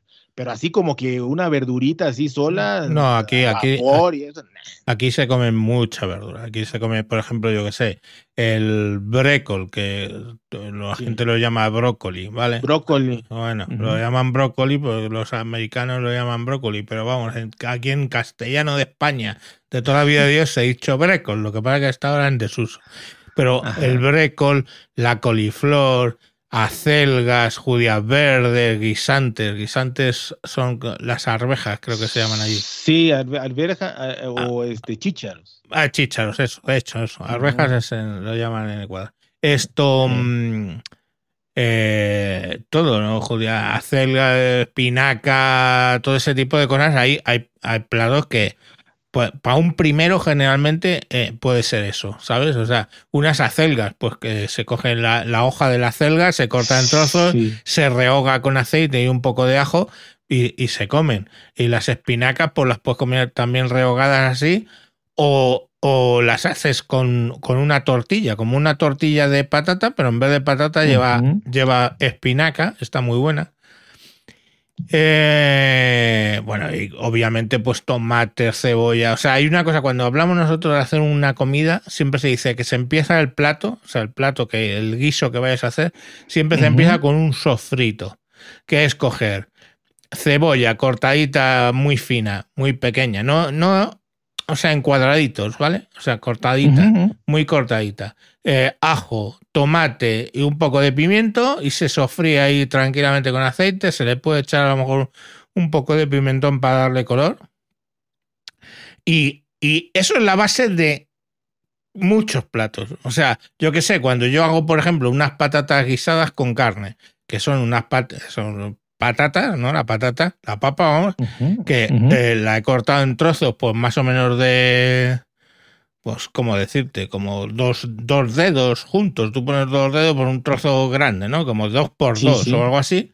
Esos trozos de patata y con costilla de cerdo o con magro de cerdo o de ternera, pues haces ahí el plato. Pero o empiezas haciéndole un sofrito. Luego echas, o sea, fríes la carne.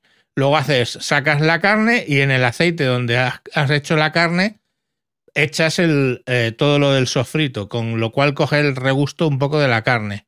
Y luego ya echas las patatas, las revuelves un poco con el sofrito, echas las, las costillas o la carne que sea, y eso ya pues o lo dejas servir, lo pones con agua, claro, y o lo dejas servir tranquilamente despacito o lo metes en la olla a presión y eso en 10 minutos tienes unas patatas con carne o le echas chorizo o en vez de carne le pones pollo, los guisos de pollo, pero todos tienen de base eso que te digo yo de un sofrito. Y un sofrito pues son eso, cebolla, ajo, tomate, pimiento, eh, pimiento que es pimiento em, que es como un chile pero que no pica, es un pimiento. Sí, sí, sí, sí, es igual aquí. Ah, em, y básicamente eso, ¿no?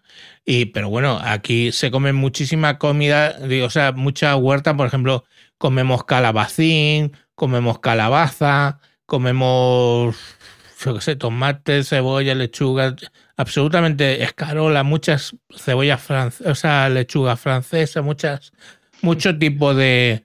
Aquí sí que se come bastante, eh, digamos, verde, ¿no? Pero sobre todo de primero. aquí se come, pero es como obligado. O sea, que te lo den en una casa donde te invitan y ni modo de decir que no, o a un niño regañado y llorando se come una hoja, pero aquí, aquí la verdad es que eso verde no. Las frutas sí, muchísimas, porque abundan las frutas, pero eh, eso verde la verdad es que no tenemos desgraciadamente esa, esa Tres, pues, pues, pues ese, gusto que es muy bueno, ¿no? Tres cosas, tres cosas que en México se comen bueno, pero en alguna parte de México se comen, porque yo sé que hay gente que no, no transige con eso, pero que se comen en alguna parte de México y aquí en España es un no absoluto. Que estaríamos hablando de los escamoles, que son las, las larvas estas de hormiga, que son blanquitas, son? Pero ¿sí las probó? Sí, sí. Los, está muy rico. es casi como una como un frijol. Está más o menos el sabor. Eh, el chapulín colorado, que son grillos tostados, grillo, lo que aquí se llama grillo tostado. Y unas larvas grandes, que no me acuerdo mm. cómo se llamaban, no me acuerdo, un gusano, larva grande que cuando lo muerdes está como dentro como si fuera mantequilla, están buenos. ¿eh? Ahora, eso aquí, eso aquí, eso ni muge, ni cacarea, ni dice ve, eso aquí no se come. Bueno, yo lo que le quería comentar que era, era un punto de eso, precisamente, que ha agarrado un auge con los chefs eh, reconocidos y en los restaurantes más, digo, lo puedes encontrar en los mercados. El chapulín es como una botana, lo agarras, sí, lo venden por un vasito, le ponen limón, sal y ahí te lo vas comiendo. Sí. Eh, pero lo que es los escamoles, las larvas. Gusanos de eh, manguey, eso, maguey. Gusano de maguey, sí. gusano de maguey, inclusive hay tequilas que tienen ahí uno adentro. Sí, eso, exacto. Ah, no, ok. Eso, gusano de maguey. Y, créame que ya surgieron fácil 30, 30 insectos, insectos eh, más, ¿no? Alacranes y todas esas cosas. Eh, pero en sí, eh, ha agarrado un auge tremendo. Han subido los precios increíblemente. Es como ya algo exclusivo y algo selecto. los escamoles que para mí son una delicia. Los, escamoles solamente en restaurantes de, alto rango, y le hablo de que un platito de escamoles que realmente te servirían para ponerlo en dos galletas, o sea, dos pedacitos de galletas vas a poner ahí. Son, pequeñitos, sí. Sí, eso, eso, eso, donde lo vendan, eh, eso te, ya sea al ajillo o así nada más, eh, naturales, nada más con aceite, fritos. Esas dos galletitas de escamoles te están costando más o menos unos entre 30 y 40 euros. sí, sí. Hombre, a ver, es que, que eso no deja de ser larvas de una hormiga concreta. De una hormiga. Entonces, joder, pues lógicamente hacerte un plato, pues, hay, hay, que, hay que jorobar a muchas hormigas para conseguir eso. Los, los chapulines que yo los comí en Oaxaca, Vamos, donde, donde, los comí. Estaban las, las comadres, las señoras ahí vendiendo, sentadas en su con un saco de arpillera hasta arriba de chapulines y llegabas allí y te. Eso, eso es baratísimo. Te los, sí, te los ponían ahí en una bolsita, en una, una bolsa de plástico, una bolsita, una funda o lo que sea, y, y, te ibas por ahí comiendo tus chapulines con un poquito de limón y tan, tan ricamente. Que yo comí de dos tipos, porque vamos, la señora había de dos tipos, unos pequeñitos que eran casi del tamaño de una hormiguita, pero era un grillo. Y te lo comías, eso te lo comías así al natural, plan, plan, y te lo comías. Y el chapulín más grande, ese te lo comías quitándole los, lo que se llama técnicamente los elitros, que es con lo que hace el ruido el grillo. Sí, sí, sí, porque le, tiras tiene como espinitas, lastima. Claro, le quitabas las dos alitas esas que tiene por fuera y ala, para adentro. Y él, pues está bueno, está cremosito. Eh, como está tostado, está saladito, está. A mí no me disgustó. Bien es cierto que yo iba con la que iba a ser mi primera mujer cuando fui a México. Y me dijo, no te voy. me vio comerlo. Y me dijo, no te vuelvo a besar en la vida. Claro, la, ¿sabes? la señora, la señora me explicó cómo se comía, porque yo a mí le dije, ¿y esto cómo se come? Yo se lo pregunté, como muy abierto, coño. Y la, y la señora muy, muy, educada me dijo, no, mira, le coges cada chisme de esto, le quitas estas dos cositas que se van afuera y te lo comes.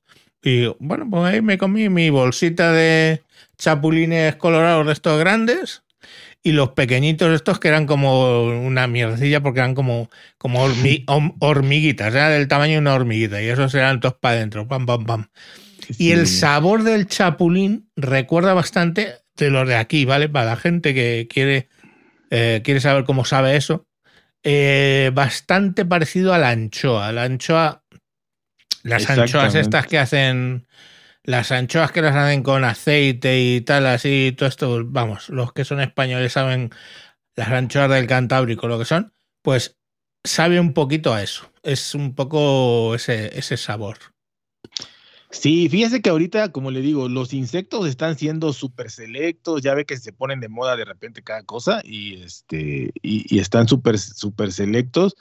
Eh, está de moda los insectos y eh, inclusive estos chapulines eh, chiquititos, como son salados y a veces le pones alguna picantito, pero en polvo, lo, que, lo que hicieron ahorita es molerlos, los muelen, queda prácticamente un, este, un polvo, nada más, y lo usan mucho para ponérselo, no sé, te venden quizá un vaso con frutas y le pones eso como chilito y sal ya, y agarra un saborcito especial, o inclusive a la michelada, eh, ya ve que lleva alrededor del vaso lleva una, una, una sal con chile, ah, eh, le ponen muchas veces de eso, te preguntan obviamente si quieres porque tiene un sabor especial, y lo usan así como tipo condimento, ya también te lo venden así en polvito, este, esos insectos, como están muy fritos, eh, así te lo,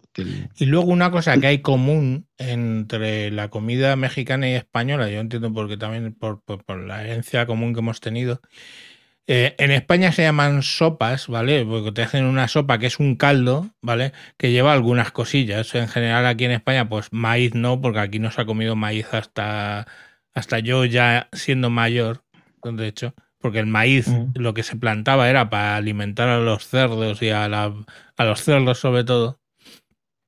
Pero luego dijeron, bueno, pues para que coman los humanos también y empezamos a comer.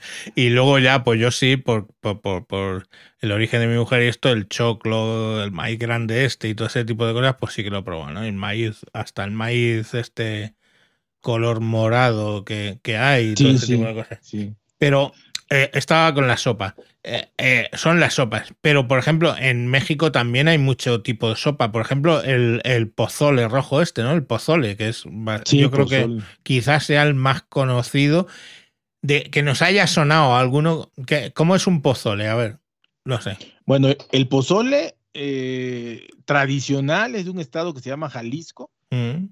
ahí está el pozole, ¿no? Es, es, es, de, de, cerdo, Mm, es, carne de cerdo. Desmigada. Eh, sí, sí, exactamente. Carne de cerdo con este. Ay, esto que le dije hace rato, este. bueno, eh, se me, se me fue el nombre. es, lleva también el maíz gordo, este, el maíz grande. Ese, ese, ese, es el maíz, maíz pozolero, se le llama ah. aquí, de hecho. Ah, eh, eh, un maíz gordo, gordo, grande. Ese maíz. Para, que, para que se hagan una idea, los que no lo han probado nunca, ese tipo de maíz, pues puede ser casi del tamaño de hecho un poco más grande que el tamaño de la uña del dedo gordo vuestro. O sea, es todo la punta del dedo gordo, o sea, de hecho más grande. O sea, es, un maíz que es como el padre de todos los maíces, vamos. Sí, sí, sí, de hecho, eh, así, enorme. Ese maíz, el, cerdo, como usted dice, y eh, puede ser blanco el, caldo o hay quien lo hace este, rojo y lleva un montón de condimentos. aquí no sé si eso sea normal, pero lleva orégano, o sea, le puedes poner, ¿no? Te, te lo dan así todo aparte si tú lo pides en un restaurante, ¿no? Orégano, cilantro, cebolla, eh, chile en polvo, eso es la mayor, La mayor diferencia, eso es la mayor diferencia que yo veo entre la cocina española y la cocina eh, mexicana y la latinoamericana en general, quitando Argentina y Chile, que yo creo que es otra cosa. Sí. Em, es la cantidad de especias que se utilizan. O sea, en España somos muy simples. O sea, sal, un poquito de pimienta, algún platillo súper extraordinario, le echan un poquito de orégano y eso viene más de Italia que de otros sitios. Italia. Sí y nada más, o sea, no tiene más. O sea, toda, bueno, claro, mi mujer, ¿qué pasa? Pues que se tiene que ir a buscar a tiendas latinas para comprar las especies que ella usa. Claro, luego, ¿qué pasa? Que va a una casa, porque mi mujer está, sirviendo en casa, en, en casa, la familia, vamos, asistente, ¿no? Sí. Pero que cocina. Y claro, cuando coge y le dice, os voy a hacer un pollo asado, Pero claro, coge un pollo asado y le echa todas las especias que le echan en América Latina a un pollo asado. Que aquí un pollo asado le has echado un poco de azúcar, le has echado un poquito, poquito de pimienta, digo de azúcar, perdón, de sal, un poquito de pimienta y ala, una excentricidad. Le echas un chorretoncito de limón, pero no mucho y ala, pum, ala, a asar y a tomar por culo. Eso es un pollo asado. Y no, claro, ella, que si le echa cilantro, que si le echa comino, que si le echa eh, mil especias que compra. Sí. Y hostia, claro. ¿Qué pasa? Que el español que come ese pollo dice, hostia, qué bueno está esto. Claro, porque sabe una explosión de sabores. no, hay, que, hay gente que lo, deja marinando, que es Eso, eso, claro. Toda la, una noche antes. Correcto, correcto. Así hace mi mujer. así hace mi mujer. Lo deja marinando, lo deja tomando el, eso y luego ya coge y lo asa. Claro, cuando lo prueban, los españoles son así, somos de buen comer, pero no sabemos cocinar, en realidad. Cuando lo prueban dicen, joder, ¿cómo está este pollo? Claro, compara ese pollo con, el otro con, esto que le has echado sal así un poco, le has echado un poco de pimienta, un chorretoncito porque es un, un extravagante y le has echado un poquito de limón y la pum, para adentro. Pues claro, eso no sabe a nada, sabe a pollo, en realidad, que el pollo no sabe a nada. Con decirle con decirle que aquí una cerveza, que, que, que, se me hace que eso también en el mundo es una aberración, pero aquí a una cerveza le echas más condimentos que a un platillo entero en España, ya con sí, eso digo sí, mucho. sí, sí, con, eh, coño, la michelada esta, yo, yo, yo la he bebido, eh, yo la he bebido y joder, este, eh, la primera vez te voy a decir que mm, me dejó como, claro, porque es una mezcla muy nueva para mí fue muy nueva. Pero coño, al segundo trago, como aquello estaba fresquito y todo el rollo, digo, coño, pues esto está bueno, ¿qué cojones? No es una cerveza, es una michelada, que es otra cosa. Y, efectivamente, eso tiene más especias y más condimentos que cualquier comida que tú te puedas imaginar de español. Vamos, cualquiera. Sí, la verdad que sí. Este, digo, es para tomarse una, dos y ya, ¿no? sí, bueno. Porque es muy irritante, lleva imagínese, lleva, lleva condimentador de carne, lleva Este, salsas, Maggi, jugo, o sea, cosas que usas para carne, más especias, más chiles, más, polvo, más tamarindo, limón. Sí, sí. No, pero es que es eso. esa, esa, fíjate que es, yo creo, la diferencia. Porque si tú vas a una casa normal, ¿vale? A una casa normal, vas a tener el tarro de la sal para cocinar, vas a tener el tarro de la sal, un pimentero, un pimentero. A lo mejor tienes esto, un poco de comino, pero es que se usa muy poco. Eh, clavo, que es una especie de semilla que tiene forma de como un clavo. Sí, sí, sí, sí. Un clavo. no sé si se llama igual. El clavo y, y, ya está. O sea, es que no, no le saca rey. Y ya te estoy diciendo que el comino y el clavo es porque es como una abuela cocinando. O sea, hoy por hoy el ciudadano medio tiene la sal y el pimentero y ya está y para de contar. claro, en mi casa hay, hay yo, pues yo qué sé, hay, hay tropocientas especies y cosas mm. que... No, aquí en las cocinas, de hecho, cuando rentas o, alguien que compra una casa o, manda a hacer su cocina integral, de hecho, o sea, bueno, su cocina, de hecho trae, o sea, hay de ley, hay un mueblecito este, exclusivamente para poner 20 o 30 este, frasquitos de especia. O sea, eso es de ley en, todas las cocinas mexicanas porque saben que, te va a faltar espacio para, para tener este, especias ahí. Claro, yo, yo le montaba a mi mujer, pues ya te digo que lógicamente puede ser de donde es y trae su, forma de... Aunque obviamente, claro, lleva 27 años, 26 años en España, entonces claro, ha aprendido a hacer las cosas española, la comida española, porque claro, cuando tiene que dar de comer, pues no le va a dar una banderita o un menudo o no sé qué, no, le, hace, le hace las, las, comidas de aquí típicas.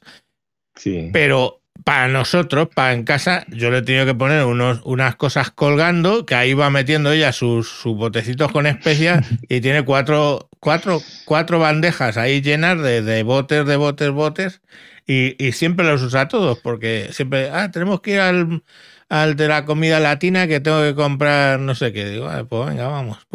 Pero vamos, aquí, aquí es muy básico. Sobre todo también mucho ajo aquí, pero, pero lo que aquí, la comida aquí en especia, o sea, lo que es el desarrollo de la comida, es muy básico comparado con, ya te digo, lo que yo pueda conocer de México y de, y de América Latina en general. Sí, esa pudiera ser la, la, mayor diferencia, el vino. Eh, algo que le quería preguntar, eh, que se ve mucho, eso lo he visto mucho en, en la televisión, series, películas, eso, pero no sé en realidad si sea así.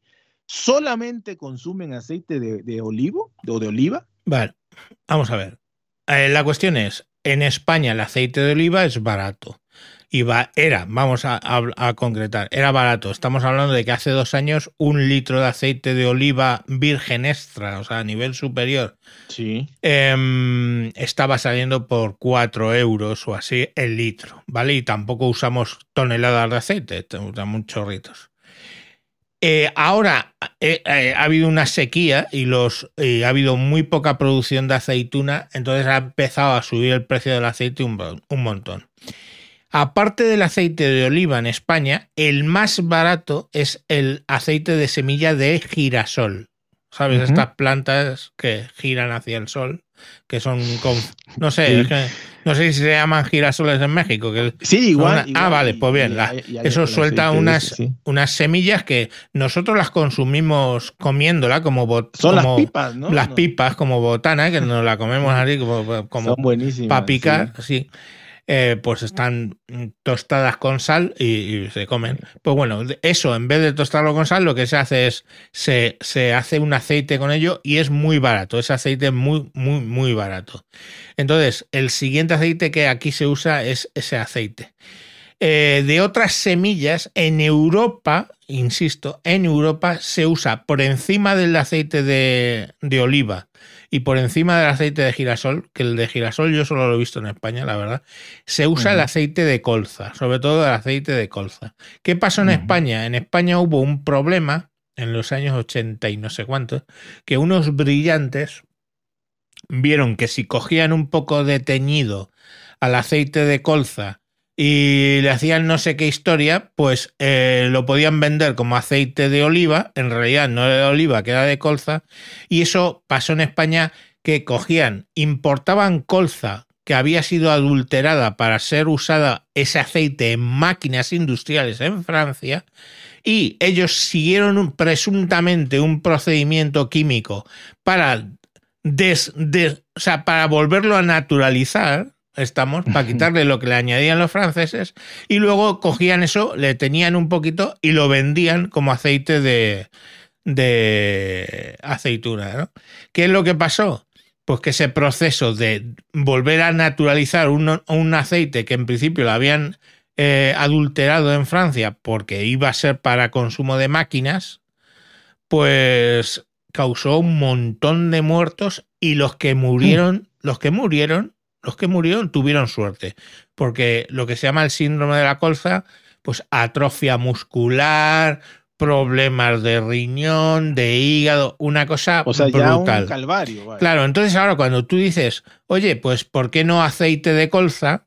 Que sería bastante barato, la gente, hostia, porque dice, lo, porque no se asoció, el problema no fue el aceite de colza desnaturalizado, sino el aceite de colza. Claro. Entonces, aquí en España dices aceite de colza y ya todo el mundo dice que no.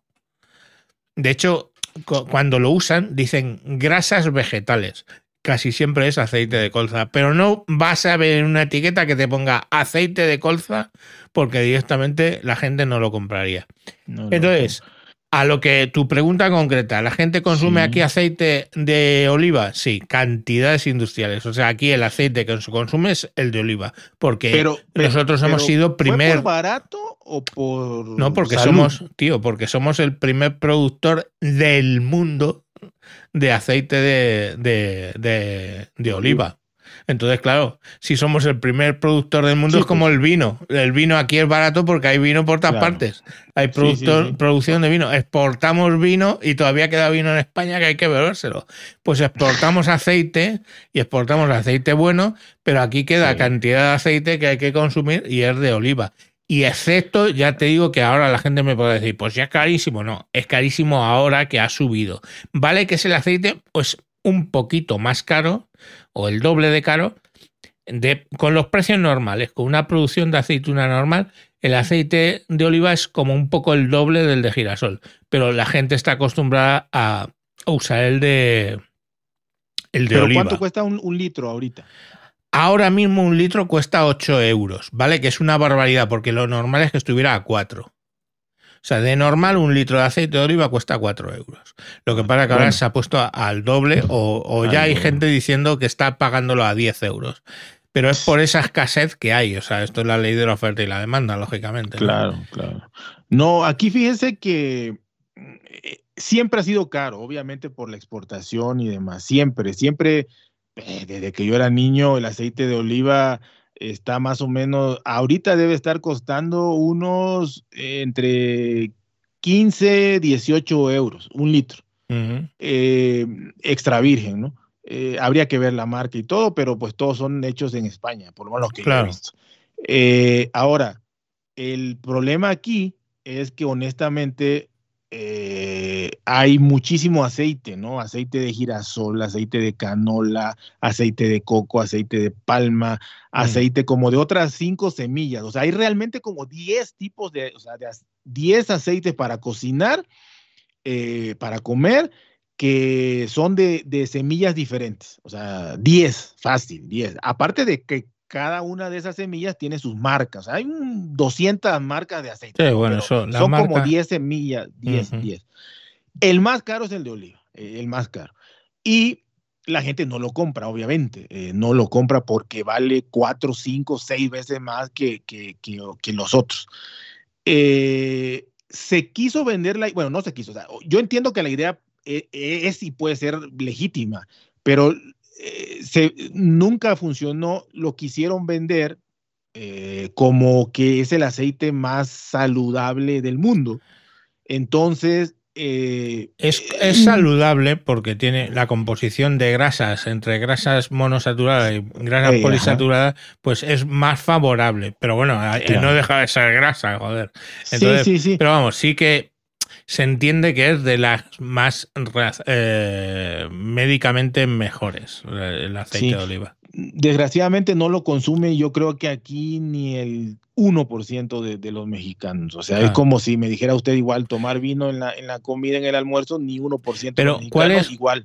¿Cuál es el aceite más común allí? El, de, el aceite más común con el que fríen todo, porque aquí hay mucha fritura y todo eso, es el más barato, que es el de girasol. Ah, bien. O sea que sí, es parecido porque si tú aquí vas a un restaurante. debe costar 2 euros. Contra 18 ah. del de oliva. Claro, pues aquí si vas a un restaurante de fritos, etcétera, lo normal es que frían muchas veces en aceite de girasol. Lo que sí que es cierto es que eh, en los restaurantes a veces les trae a cuenta el de cuando el precio es solo el doble, les trae a cuenta usar aceite de oliva porque el aceite de oliva resiste más el proceso de calentar y bajar, calentar y bajar.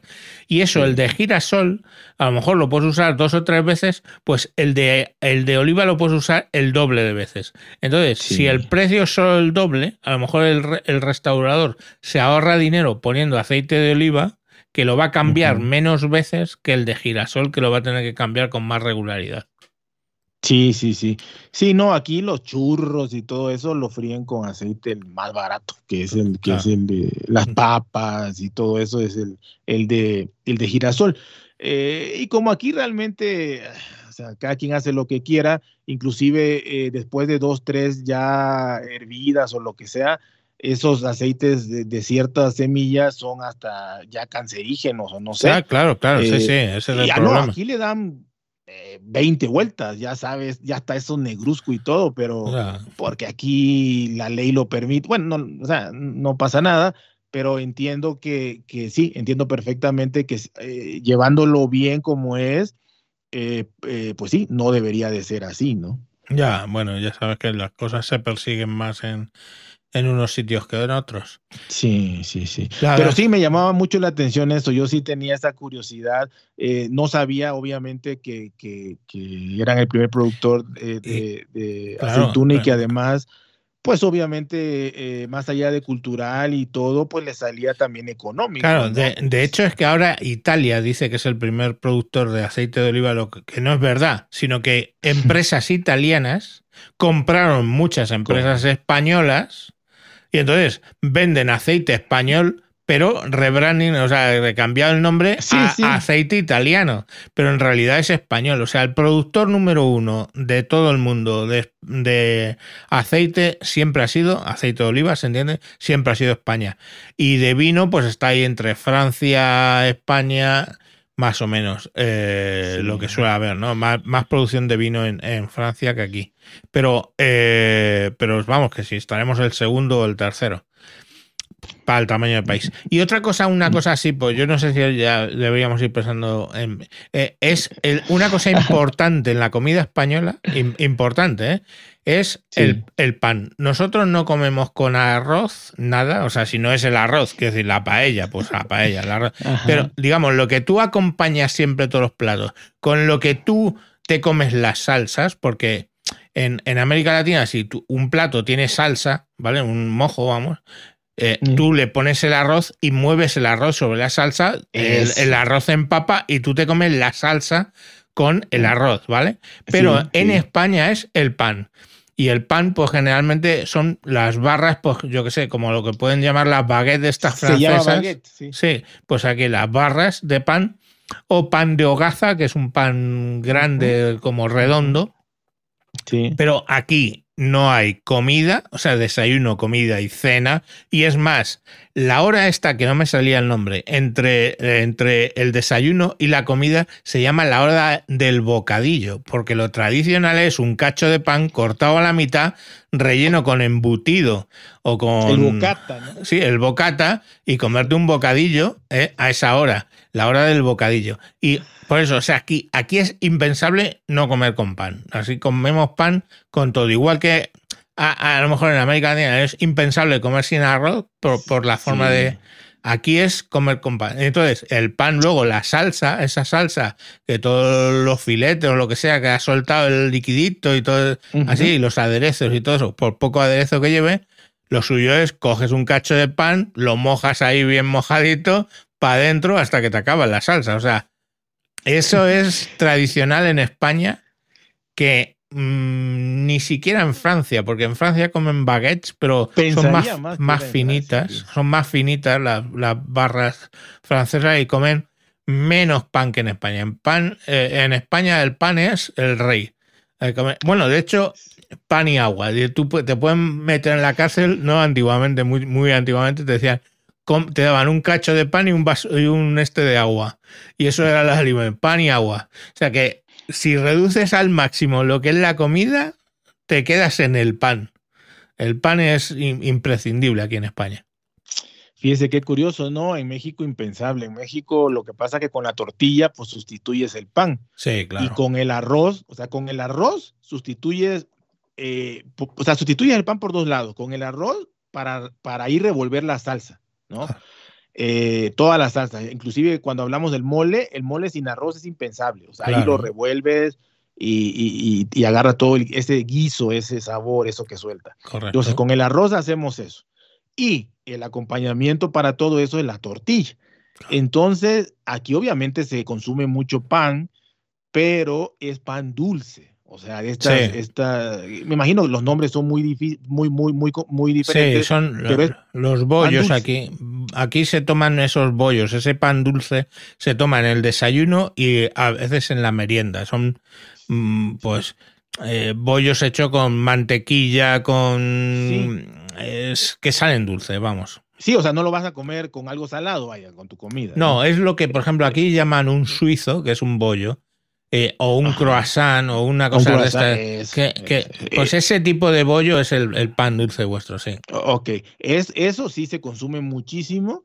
eh, muchísimo, pero para tomarte un café, para, así como hiciste un bocadillo, para la cena, mucha gente sí cena uno o dos panes y un café y ya, un vaso de leche, pero pan, pan salado para comer es raro, sí lo hay, o sea, si hay, si en las panaderías encuentras una baguette, encuentras este, un, un pan así para comer, eh, con, el, con, el, pan que se hacen las tortas, que le digo que es como una hamburguesa, es un pan así, como una baguette, pero redonda. La partes por la mitad y, y, ya le echas adentro todo. Pero es rarísimo, o sea, realmente nadie come, come con pan, más que en restaurantes, le digo, ya de, de, de cierto precio, si te pasan tu canastita con pan, pero es raro. Pero, no, pues es, es, es eso lo que, fíjate que si yo dijera, pongamos por caso, el mínimo, como he explicado, el mínimo de lo que es comida en pan, o sea, en pan, pum, en España es un pan con, con agua, ¿no? Y, y en México, eh, eh, tú piensas a reducir, a reducir, a reducir, es arroz, arroz, con frijoles. Es, arroz, sí, ar y, y, y, y, con qué más no. Cuando te vas al mínimo minimorum, o sea, al mínimo, mínimo, mínimo, es un poquito de arroz y unos frijolitos. Así eso, es. Eso es el mínimo allí que sí. es, yo creo que es más alimenticio que el mínimo de aquí, que es un, un, mendrugo de pan. Sí, por lo pronto ya, ya es este almidón y sí, bueno, tiene más cosas. Legumbre, la, algo. ¿no? La, la, legumbre tiene proteína y tiene cosas, pero no, aquí. Y, y no vaya lo que también te genera de gas un, un oh, platón de frijol. Sí, joder, Jorge. Dicen que si hierves, eh, aquí por ejemplo, se dice que si hierves con, uh, con tomillo, los garbanzos sí. eh, te cogen menos gases. Sí, Dice sí, la igual, leyenda. Igual aquí. La Se leyenda. tiene que dejar una o dos noches remojando, cambiándole el agua. Sí. Le echan algo, no sé si sea tomillo, alguna especie le echan, lo dejan y ya, sale de verdad, cambia muchísimo. O sea, si lo haces, de verdad, perfecto. Si no lo haces, hasta retorcijones te da. Ya, sí. La verdad. Pero pues... es, ese es lo mínimo. Frijol y arroz es, la, es lo, lo, mínimo en México. Y como usted bien dice, allá quizá el pan y quizá remojadito con su aceite de oliva o algo. Pero hasta ahí. ¿no? Hombre, eso es una cosa muy común. Yo cuando desayunaba sí. o merienda era coger una barra de pan, ¿vale? Cortarla por la mitad, cogerte o uno o los dos cachos, echarle un buen chorretón de aceite de oliva que empape. Que hay un tipo que hace vídeos en YouTube y dice que empape, que empape, y echa ahí aceite y echarle eh, azúcar, ¿vale? Azúcar. Ah, azúcar. El aceite, el aceite con azúcar en el pan, y eso está delicioso, chaval. Eso es una lo cosa muy rica. Aceite de oliva, claro, bueno. Lo ¿sabes? voy a probar, lo voy a probar. Uno, uno Porque bueno. digo, sí, sí hay, hay aceite de oliva, pero como para cosas muy específicas, ¿no? Entonces, este, eh, lo voy a probar, lo voy a probar para, para, porque no se me ocurriría echarle eh, azúcar. Entonces voy a, voy a ver. No, yo lo que terminaría por recomendar aquí a la gente de España, primero que sí. viaje, coño, que viaje a México, joder, es el, el, país, como ya lo he dicho varias veces, el país con más hispanos del planeta, pues coño, lo suyo es conocerlo. Pero si solo lamentablemente se tienen que quedar aquí, van que cuando vayan a un restaurante mexicano, antes de entrar, miren la carta. Y si es lo típico de taco no sé qué, sí, taco no sé cuál, eh, no entres. Eso es lo, comida Tex-Mex de todavía. Que entren sí. y vean si tienen pozole, frijol refrito. con una tostada. Sí.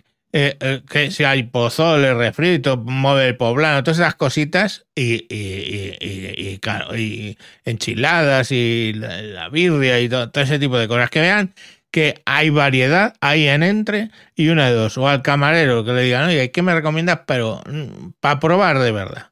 Y te sí, prueben, sí, sí. o si no, aleatoriamente. Yo lo hago muchas veces dentro digo esto y esto, y no sé ni lo que pone. Pero lo, generalmente pruebo algún sabor bueno y que se arriesguen. Sí. Eso es lo que yo recomendaría a los españoles. no sé qué sí, recomendarías sí. tú desde allí para... Pa... Sí, no, yo, yo la verdad recomendaría muchísimo eso. Eh, para, para alguien que no es mexicano, realmente ir a un restaurante mexicano, ya sea donde viva, en este caso España, por ejemplo, eh, que, que, realmente busquen eso, ¿no? No, no, no, no los tacos. O sea, yo sé que es como que emblemático, pero en realidad va a ser muy complicado que lo hagan bien o, como es. Entonces, hasta inclusive se pueden, pueden quedar con algo de que no, no, no les gustó como debería de ser, ¿no? Entonces, como usted dice, exactamente, donde haya en la carta cosas que no conozcan, que, que diga esto que será, esto que será, esto que será, ahí entren y pruébenlo. O sea, Ay, se nos ha eh, olvidado hablar de los nopales, chaval ah, los nopales. Eso es, bien, los nopalitos. Que, sí, porque eso aquí no se comen. Los nopales, tú sabes que aquí el nopal, que es el, para los que no, estos son estos cactus.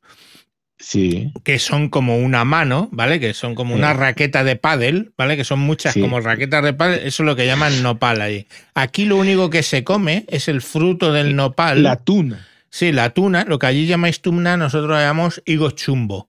Y aquí, ah, pues eso, se coge la tuna con mucho cuidado porque eso tiene espinas por todos lados, se pela, se pela, se pone con un poquito de hielo para que se queden fresquitos y eso se come y eso es lo único que estriñe un montón.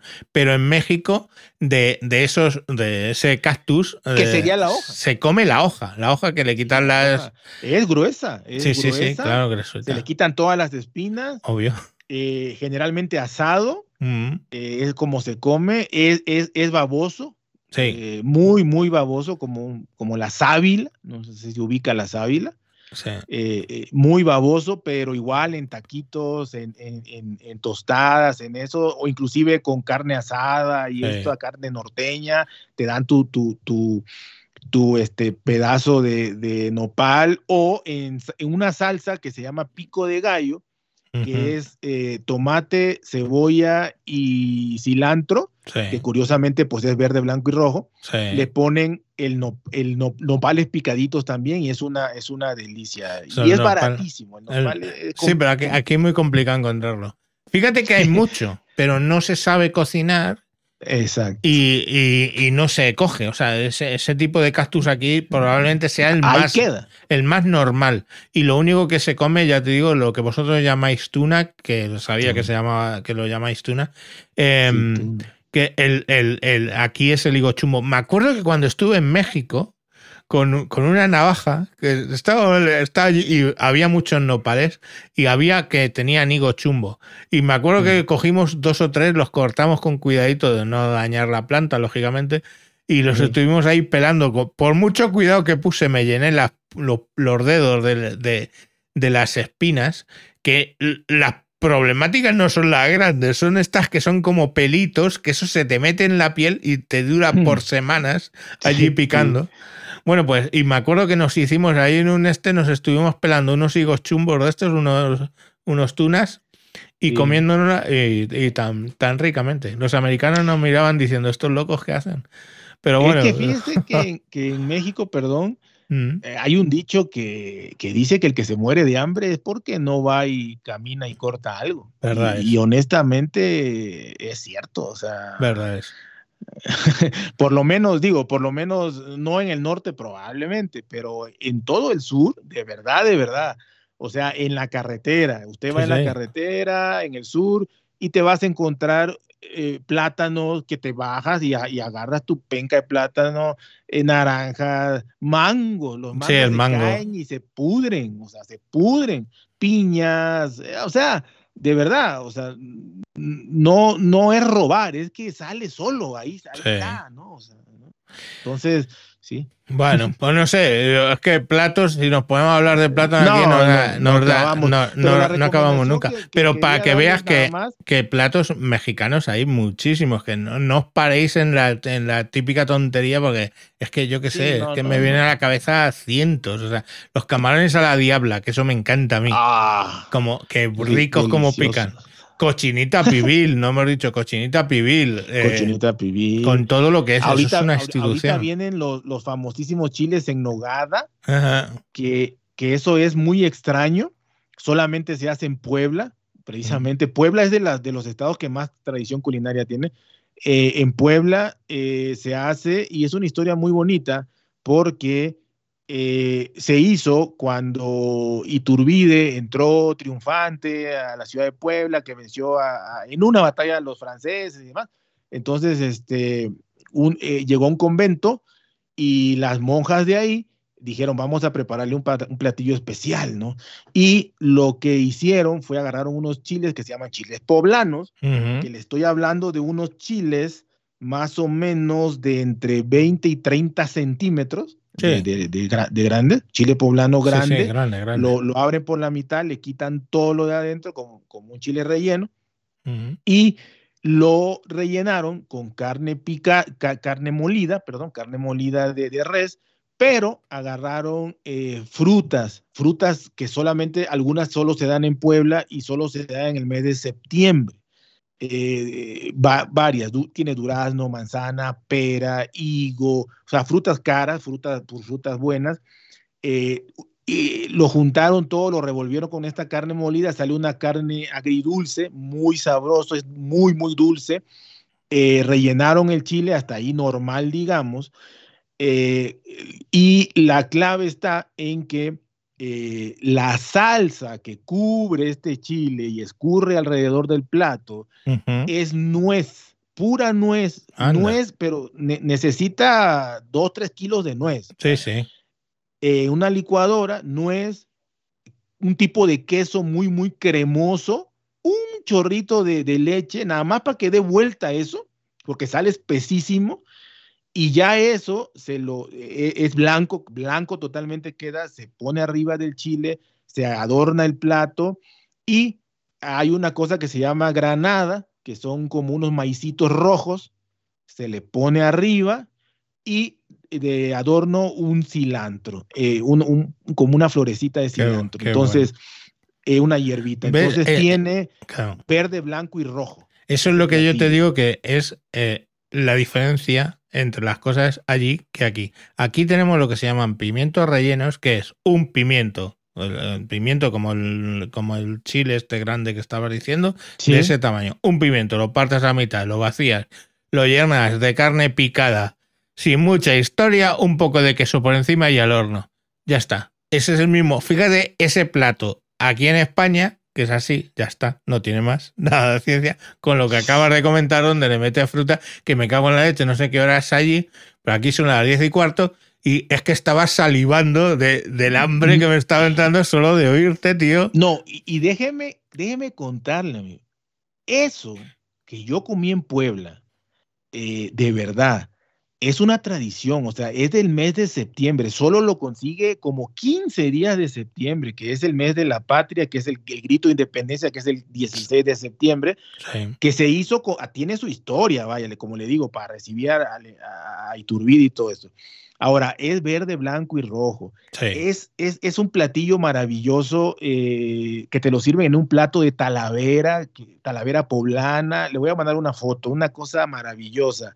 Eh, un chilito de esos, uno, que mm. honestamente yo no como con uno de esos. O sea, yo me tendría que comer tres, para decir, no, eh, o eso y otra cosa, ¿no? Pero un chilito de esos está costando, quizá ya no sea caro, ¿no? Porque, pero si hablamos de que aquí una comida normal ronda los 10 euros eh, en un restaurante, estamos hablando de que ese solo, ese solo platillo ese solo Chile 1 te, te, está costando unos 30, 40 euros. Eh, por, por, y, y eh, por la exclusividad de que son solo 15 días al año que se hace y porque yo ya había un primo que es chef hacerlo y yo cuando, porque yo siempre me quejaba con él y le decía, es que eso es carísimo.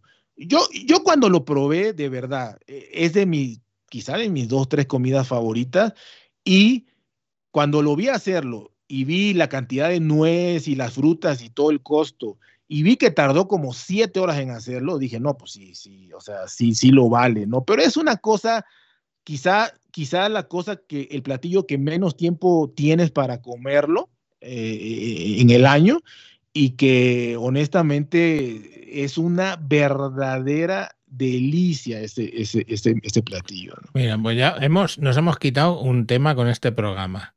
Porque había cierto cierta movimiento diciendo que es que siempre contábamos todo lo malo de México en comparación con lo de España, pues la sanidad lo que es, la, el tráfico lo que es.